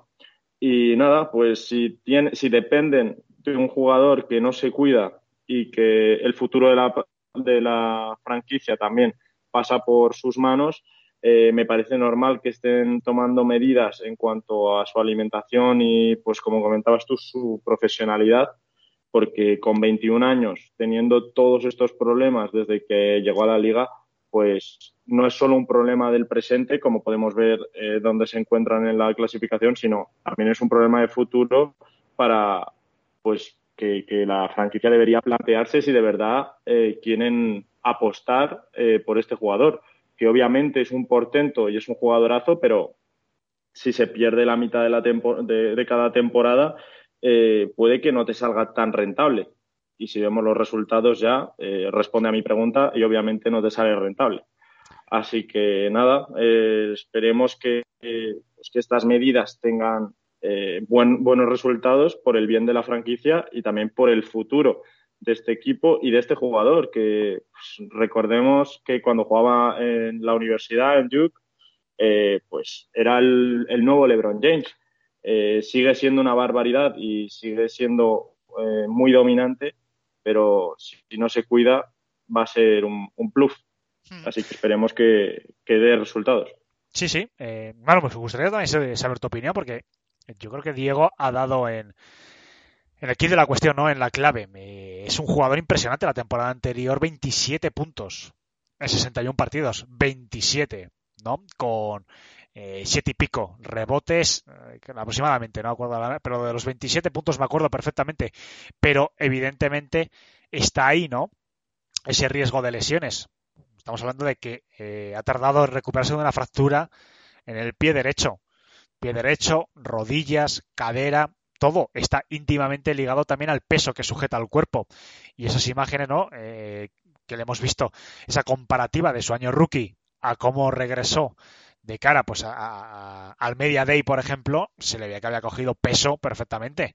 Eh, se está hablando de su dieta, se está hablando de que es una persona que, bueno, debe comer compulsivamente. Tiene que haber un poquito de preocupación en la franquicia hacia el que iba a ser el buque insignia de los Pelicans para esta nueva década. Sí, a ver, eh, lo bueno que tiene es que realmente es un jugador que cambia totalmente el rumbo, del rumbo de una franquicia en cuanto juegue. Lo hemos visto, eh, que cuando el año pasado llegó, no era una situación similar, pero sí que eh, Pelicans no estaba con un gran récord y cuando llegó el récord empezó a mejorar bastante. Entonces, hay que encomendarse a eso. Ahora vemos que, que realmente eh, se van a tomar en serio su, su, alimentación, con lo cual debería no mejorar. El, eh, yo creo que, el peso sí, que a lo mejor tiene un poco de peso extra, por lo que tú dices, las imágenes se nota a lo mejor un poco más regordete, pero eh, no significa que, que, vaya a bajar de peso, sino que se vaya a musculizar, musculi, no sé cómo se dice, musculizar, o, sí. o por lo menos que, que, que el peso sea mm, bien repartido eh, por músculo y que los músculos sean capaces de aguantar todo el esfuerzo físico que, que él es capaz de hacer en su juego, en, en, lo que es único en la liga, y por eso yo creo que causa tanto impacto. Eh, respecto al resto del equipo, yo creo que, es mejorable, eh, no solo por el récord y por el mal inicio de temporada de- y el mal juego, sino porque, eh, bueno, hay jugadores que, han empezado mal para el nivel que pueden llegar a dar. Por ejemplo, Devonte Graham empezó con muy malos porcentajes, pero eh, tras su vuelta, que estuvo lesionado un par de partidos, eh, ha vuelto bastante bien. Eh, Nikel Alexander Walker se está encontrando en cuanto a, que está teniendo bastantes tiros este año, pero tiene que, empezar a seleccionarlos bien, pero por lo menos tiene muchos minutos, está disputando de confianza, así que cuando siga eh, así va- vamos a encontrar un gran anotador ahí.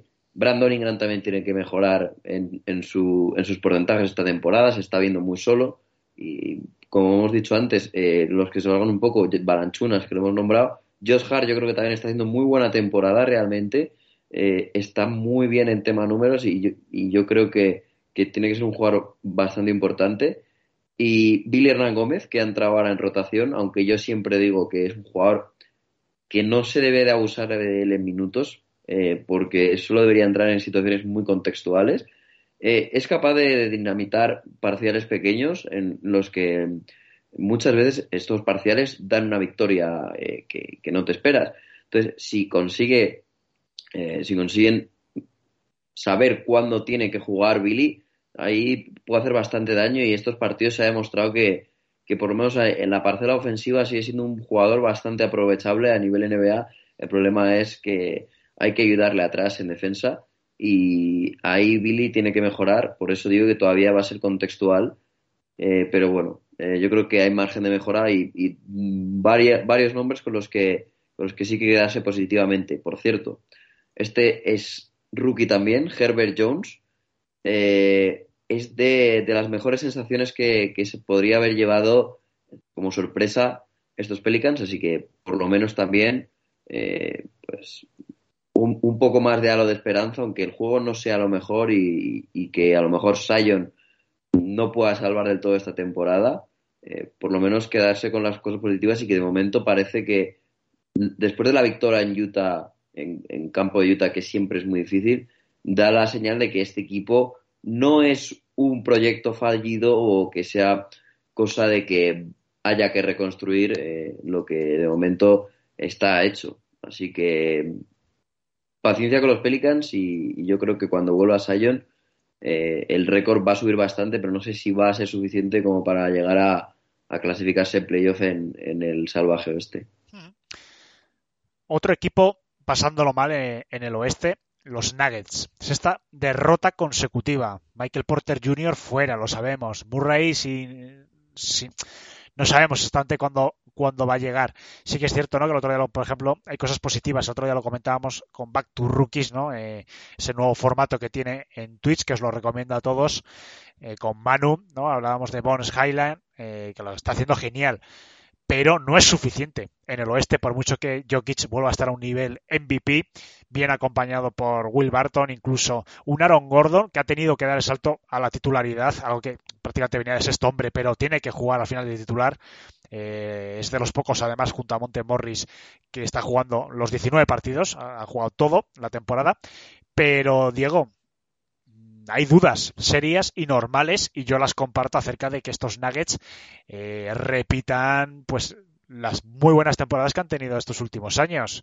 El equipo quizás quizás anda un poquito corto de personal y tienen que no sé, yo creo que es uno de los candidatos a moverse antes del trade deadline. Sí, está claro. Eh, pero si analizamos las lesiones, como comentabas, eh, es que Jokic se ha perdido algunos partidos esta temporada por lesión. Eh, obviamente Murray eh, no está. Eh, luego Michael Porter Jr., que la temporada pasada, recordemos que hizo un temporadón. Son tres jugadores que básicamente se, se, se basa el, el lado ofensivo de esta franquicia alrededor de estos tres jugadores prácticamente. Es verdad que Aaron Gordon pues va a tener que ejercer un poco de pues pues su papel como comentaba será tercera cuarta espada pues en esta situación tan complicada en la que se encuentra la franquicia sí que es verdad que tiene que dar un paso al frente y en algún que otro partido lo ha hecho eh, y creo que, que, va a estar a la altura de la situación y luego si vemos eh, los líderes del equipo en todas las categorías. El líder de puntos es Jokic, el líder de rebotes es Jokic, el líder de asistencias es Jokic y en robos y bloqueos también. Entonces, eh, la lesión que ha tenido en estos últimos partidos, pues la ha sufrido mucho el equipo y ya si sumamos la de Michael Porter Jr. y la de Murray, pues evidentemente ofensivamente la franquicia no es lo mismo sin ellos. Eh, yo creo que eh, Denver va a estar donde tiene que estar, eh, porque incluso con esta situación está peleando por un puesto de playoff, no está muy lejos de donde debería estar. Obviamente los últimos resultados no están siendo positivos, pero están ahí peleando junto a Lakers, Grizzlies, Timberwolves y teniendo en cuenta las bajas tan importantes que están teniendo, yo creo que en cuanto vuelvan recuperen por lo menos a dos de estos jugadores. Eh, bueno, Jokic parece que vuelve ya y Michael Porter Jr., pues esperemos que vuelva en el mismo estado de forma en el que se encontraba eh, la temporada pasada. Yo creo que, van a ir para arriba y, que Denver no va a tener problema para estar en play. Bueno, eso espero. Eh, todo puede ser, podemos llevarnos una sorpresa pero yo creo que soy positivo en cuanto al futuro de, estos Nuggets. Por ir terminando, eh, Manu, John Wall, ha habido una reunión, lo filtró Bosnarowski hace unos días, una reunión con eh, la gerencia de los Houston Rockets. Sabemos que John Wall acordó ¿no? con el equipo pues que no iba a volver a jugar mientras se aclaraba su futuro, mientras se le buscaba un traspaso. Pero parece ser que John Wall quiere volver a jugar yo lo comentaba un poquito antes con, Diego, antes de grabar, de que parece que tiene pinta, ¿no? De que ha visto que no hay candidatos, eh, que no preguntan por él y que, bueno, puede ser también una legítima aspiración a volver a jugar, evidentemente, no deja de ser un jugador de baloncesto y lo echará de menos, por supuesto, pero también puede ser una manera de eh, volver a generar cierto impacto y que las franquicias se pongan un poco más eh, encima de él, que vean que se venda, ¿no? Por así decirlo. ¿Qué opinas del caso John Wall? Porque además es uno de los casos que yo creo más sangrantes, ¿no? Eh, desde mi punto de vista, ver a un jugador que está cobrando 40 millones, que yo creo que sigue siendo una estrella de la NBA, un gran base, y que por un acuerdo con, la, con su equipo, pues lleve dos meses sin jugar, insisto, cobrándose dineral. Yo lo veo un poquito bochornoso y tampoco me, no sé, me gustaría saber un poquito cómo ves este, este cambio de postura de John Wall de querer volver a jugar. Yo lo veo positivo, pero más que nada para demostrar que, que esta situación no está provocada por el jugador y que no es que no quiera jugar como lo pueden ser los, el caso de Ben Simmons, que eso sí que me parece sangrante. John Wall eh, se encuentra traspasado de, bueno, de, Washington a, Houston, sabiendo que tiene un contrato tóxico, a una franquicia en la que le, va, a tocar reconstrucción después del traspaso de, Harden y de Westbrook. Entonces, llega una franquicia en la que él, eh, como, jugador en el que se puede encontrar en ese punto de su carrera, y después de haber pasado esas lesiones que, le han hecho bajar su rendimiento antes de, salir de, Washington, y de haber estado, si no me equivoco, estuvo año y medio sin jugar, eh, encontró sus sensaciones el año pasado en, unos Rockets en los que cuando él estuvo estuvo bien. Yo creo que él sabe que tiene bastante valor de mercado si no existe ese contrato que tiene de 45 millones de dólares eh, todavía este año y creo que también el que viene.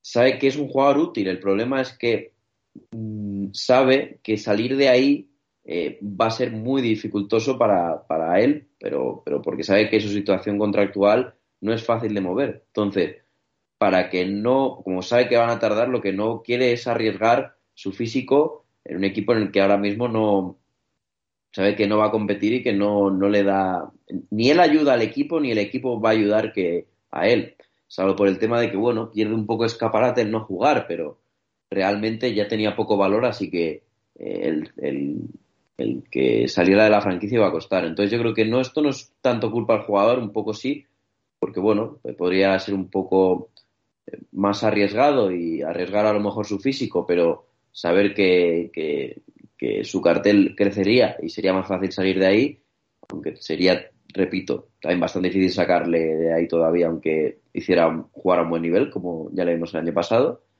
Pero eso, yo creo que lógicamente él ha estado mucho tiempo sin jugar eh, y ahora mismo si sigue sin jugar, eh, él lo, va a pasar mal y aunque sea, yo creo que, lo más adecuado para él eh, sería no forzarle físicamente, ¿cómo? pues jugando uno de cada X partidos, como puede ser el ejemplo de una situación que era muy parecida hace poco, el año pasado, que es Al Horford. Al Horford en Oklahoma pues jugaba uno de cada X partidos y de hecho desde un tramo de la temporada ya no volvió a jugar, pero por lo menos eh, él, seguía teniendo minutos y aportando en pista eh, con partidos eh, de buen nivel para que tuviera por lo menos todavía carteles dentro de la NBA. Imagínate si ya se criticaba al Horford el año pasado en Oklahoma Imagínate si no llega a jugar, ¿qué se hubiera pensado de, por ejemplo, Boston, que fue el que confió en él en ese traspaso por Kemba Walker? Eh, y ahora le vemos a un gran nivel, así que yo creo que, que hay una solución, para mí sería esa, pero creo que Wall no es el, aquí el mayor culpable. Yo creo que la franquicia aprovecha el, el término de que Wall no quiere jugar para aprovechar y seguir tanqueando lo máximo posible, que lo estamos viendo, que es una franquicia que ahora mismo eh, es una victoria asegurada el que va a jugar contra Houston. Salvo, salvo Chicago, que me sorprendió el otro día, pero bueno, eso es baloncesto, que siempre puede haber sorpresas. Bueno, para terminar, el último tema, eh, ya hace varios días ¿no? Que, que, ha pasado, pero esta noche se vuelven a enfrentar los Lakers y los Pistons la mayoría de la gente que nos vaya escuchando ya habrá pasado este partido, es un tema ya bastante manido. Pero sí que quería saber un poquito vuestra opinión. ¿Pensáis que se va a quedar, bueno, lo que fue esas escenas de ese partido, eh, un poquito la sanción, un partido para LeBron, dos para Stewart? no sé si queréis comentar un poquito vuestras sensaciones de, lo que puede suceder esta noche. ¿Se quedará ahí? ¿Habrá tensión? ¿Cómo recibirá el Staples a, Stewart y a los Pistons? Eh, no sé, Diego, si quieres comentar un poquito brevemente, porque insisto, es un tema que ya has hablado bastante, pero bueno, me gustaría saber también vuestra opinión. Pues sí, eh, yo sinceramente creo que, sí que va a haber polémica esta noche, sobre todo pues por lo que se ha mediatizado eh, este conflicto, ¿no? Porque Stewart ya había tenido algún rifirrafe con otras estrellas en el pasado, como puede ser Antetokounmpo o, o Blake Griffin. Y, claro, no es lo mismo eh, tener un, un, encontronazo con LeBron James, que es el jugador, probablemente el jugador más mediático de la liga y pues que se ha generado todo un debate durante toda la semana alrededor de, este accidente o, intencionado, que nunca se sabe. Yo, bajo mi punto de vista, creo que es intencionado. Eh, obviamente todos sabemos que Lebron no es un jugador sucio, pero todos en un momento caliente hemos hecho cosas que, luego nos arrepentimos. Y nada, pues en cuanto a la repercusión que ha tenido, pues eh, Shaquille O'Neal en su programa dijo que cuando te dan un golpe eh, cualquier hombre de verdad tiene que ir a devolver ese golpe. Eh, entonces, allí la cultura de, del jugador, del jugador malote, del jugador que se, hace respetar, sí que es algo más normal. Entonces, hay jugadores que están como del lado de Stewart porque eh, dicen que los dos partidos que le cayeron fue pues cuando sale ahí como un Miura corriendo que, parece que, quiere hacer, vamos, acabar con Lebron. Eh, muchos justifican esos actos. Yo obviamente pienso que están bien penalizados porque eh, una liga como la NBA no puede fomentar ese tipo de, actuaciones y, de reacciones. Pero bueno, eh, me parece justo. Stewart le cayó uno más por cómo reaccionó, me parece bien y a LeBron que le cayese uno, pues a ver, es un lance del juego, pero sí que es verdad que es una agresión en toda regla. Entonces, bueno, pues me ha parecido justo y en cuanto a cómo va a recibir el Staples Center a Stewart, yo creo que, va a haber algún que otro silbido y, que el partido de hoy probablemente esté caliente o sea de alto, de alto riesgo, por lo menos para LeBron. Así que nada, esa, esa es mi opinión en cuanto al tema. Pero vamos, que, no habrá mucho más, o habrá un poco de tensión hoy y, sobre todo por el tema de los medios de comunicación que como es un tema que rodea a LeBron James y LeBron James son portadas, pues eh, alimentarán un poquito más el, el conflicto, pero poco más. Manu. A ver, yo en esta historia mmm, es una historia que genera bastante controvers controversia. Em, estamos viendo que esta temporada está viendo más peleas de lo normal, lo cual me, me extraña un poco. Y la que más se acerca a esa NBA del pasado, quizás es esta por la reacción de Stewart. Yo eh, siempre me encantan eh, este tipo de, de, pues de, de, conflictos cuando un jugador se pone como se puso Stewart, pero no lo puedo defender eh, a nivel deportivo, porque realmente es lo que hay que corregir, aunque a mí me encantaría que fuera así, no es un buen ejemplo, porque si no, pues eh, puede acabar la NBA como, como en aquella época de, de 2003 y que pues, los jugadores tengan una cultura como, como acabasen todos como Ron Artest de, o Ben Wallace en su día.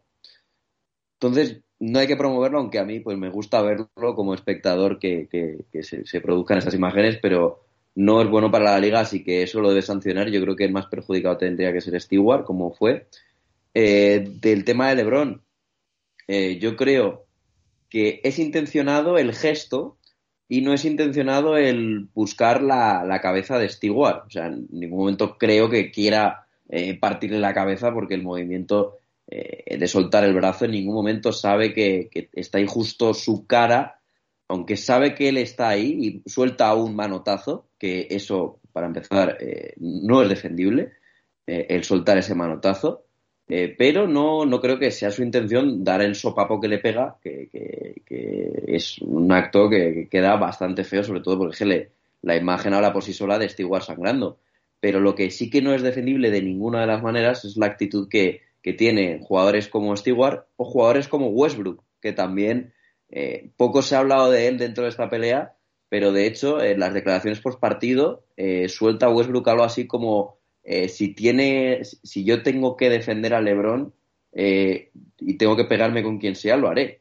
Eso es justamente lo que no hay que promover y, las actitudes de, de, Westbrook o de Stewart son las que tienen que ser castigadas a pesar de que Stewart fue el que recibió en el, todo el principio de esta historia. Hay que saber reaccionar, aunque sea aunque sea tomártelo como un vacile, intentarle dejar mal por, por otra manera, no buscarle como lo hizo él, y luego, por, terminar ya, yo creo que tampoco han ayudado eh, las declaraciones de Lebron como intentando lavar su imagen, que no sé si será un lavado de imagen o, la verdad absoluta, eh, pero me, me, me, cuesta creer eh, el tema de, que sea verdad todo el tema de he buscado su número de teléfono para hablar con él y calmar las cosas, eh, yo he intentado ponerme en, en, medio para que esto no sea un conflicto.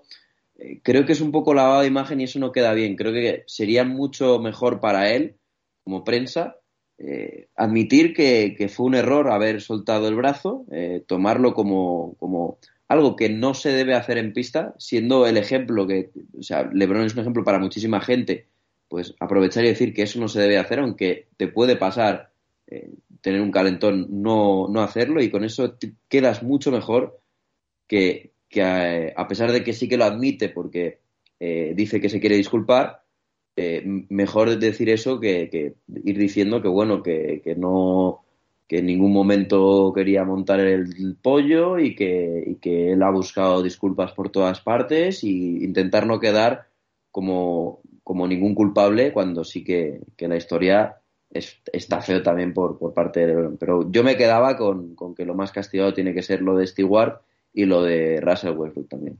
Hmm. Sí, estoy, estoy bastante de acuerdo con, con vuestras apreciaciones. Eh, no vamos a, a, alargar ya mucho más el programa que ha quedado pues, eh, también con la entrevista del Choyin que realicé el otro día en Twitch, eh, que también fue bastante larga, bueno, con bastantes cositas, ya es un buen programa. La próxima semana, por supuesto, intentaremos grabar eh, el jueves por la noche para volver un poquito al horario habitual. Y trataremos. Tengo ganas de hablar de los Hornets. La próxima semana sí o sí vamos a hablar de los Hornets. Vamos a hablar también de Pacers. Vamos a hacer también un poquito la conferencia esta que la hemos dejado esta semana un poquito abandonada. Y, y de varios equipos. Y nada, chicos, eh, Diego, Manu, muchísimas gracias. La verdad que ha sido todo un, un lujo poder compartir esta noche de, de domingo con ambos. El Ha placer es un mío placer. Nada. y dar las gracias como siempre a, a los oyentes. Por supuesto, que Eso sois es. los importantes. Muchísimas gracias por seguir con ese apoyo, ¿no? Semana tras semana. Y bueno, eh, ya sabéis, eh, tenemos Discord en la descripción del programa, porque sé que hay alguno que a veces nos centramos mucho en Twitter, pero se nos olvida que hay gente que no tiene Twitter o que no quiere usarlo por lo que sea. Entonces, en la descripción del programa vamos a incluir la dirección de, de Discord, que es un poquito pues la manera que vais a tener más directa de comunicar con, con nosotros, comentar cosas del programa, sugerencias. Bueno, de momento está poquito a poco está entrando eh, parte de la comunidad. Os animamos a todos. Yo creo que os va a gustar. Y por supuesto en Twitter, arroba B2Bspain, donde podéis encontrar también pues, nuestras cuentas personales. Muchísimas gracias. Os dejo ahora con la canción de la introducción eh, del Chollín. Rompemos un poquito, ¿no? La tradición de rap americano. Yo creo que el, el invitado se lo merecía con una de sus mejores canciones. Y la próxima semana, el mejor baloncesto del mundo en back to back. Bien, fiel a mi cita, léelo en la Biblia, dije levántate y anda y voilà, el rap resucita, mira, el MC grande crece, sigue en sus 13, vete, pon un coche en tu ojete, no sea que te lo peten, vengo a pintarte en la pared del dormitorio, cheque, es el chotín, es tan caliente que hierve el ambiente, ningún político estúpido me impedirá hablar con mi público, oh, soy un MC, no soy un músico, no me veréis en un backstage metiéndome lonchas, el hip hop no tiene nada que ver con la coca, lo del hip hop como cultura será un cuento, pero ¿sabes qué? Yo me lo creo. Si estás conmigo no soy. Es cierto, muchos MCs solo hacen música. Pues yo no, yo me preocupo de que no falte flow en la voz, sin renunciar a dar. Es la misma movida de siempre. Dejar un garito caliente en pleno diciembre, ganarse al más exigente. Es lo que pide mi gente que entre y les deje pece ritmos potentes, rimas inteligentes siempre. Siente la fuerza que desprende, deja que este MC conecte con la parte tuya en donde está la acción. Yo tenía razón, tú tenías razón al elegir como forma el hip hop. ¿Por qué? Esto es, esto es lo que te hace mover. Esto es, esto es de verdad 100%. Esto es lo que te alimenta cuerpo y alma. Esto es, esto es mucho más que palabras. Esto es bombos y cajas que te golpean. Esto es, esto es lo que quieras que sea. Esto es, es mi manera de ver esto. Continúen atentos porque Sigo, la vida es un suspiro, Tamara y su no cambié, viajaron del éxito hasta el profundo olvido. La pasta que fácil se gana es pan pa' hoy, pero hambre pa' mañana. Cualquier burro hace sonar la flauta, pero después ¿qué pasa? Van de flautistas y la cagan, confunden el talento con la fama. Ey, guru bye bye, de que brillante en el caché donde no hay. Está mal mezclar el arte con las ansias por la pasta. Yo te pido dinero, pero el que me merezco por el esfuerzo que ofrezco en cada concierto. No me ofendas pidiéndome que actúe gratis y yo no te ofenderé diciéndote que actúo tu madre. Cada vez más cerca de algo importante, lo siento. Cada vez más cerca de hacer de un gran punto de encuentro. Cada vez más convencido, oh, cada vez más decidido. Ah, cada vez que coja el micro decir cosas con sentido. La buena nueva es que estamos listos. Hemos abierto un camino que ahora depende de nosotros tan solo el resultado. Por eso digo a los que estáis implicados que esto es, esto es lo que te hace mover. Esto es, esto es de verdad 100%. Esto es, lo que te alimenta cuerpo y alma. Esto es, esto es mucho más que palabras. Bombos y cajas que te golpean. Esto es, lo que quieras que sea. Es, mi manera de ver esto. Esto es. Ahora nos toca a nosotros. Los que hacíamos maquetas en cintas ayer. Ahora hemos conseguido que haya sección de hip hop en el corte inglés. ¿Sabes? No, nadie regala nada. Si hay revistas, programas o si llenamos salas, es porque nos lo merecemos, ¿sabes? Digan conmigo, el hip hop es nuestro. No podía ser de otra manera. Una vez y otra vez y otra vez y otra vez y otra vez otra vez y otra vez y otra. ¿Cómo?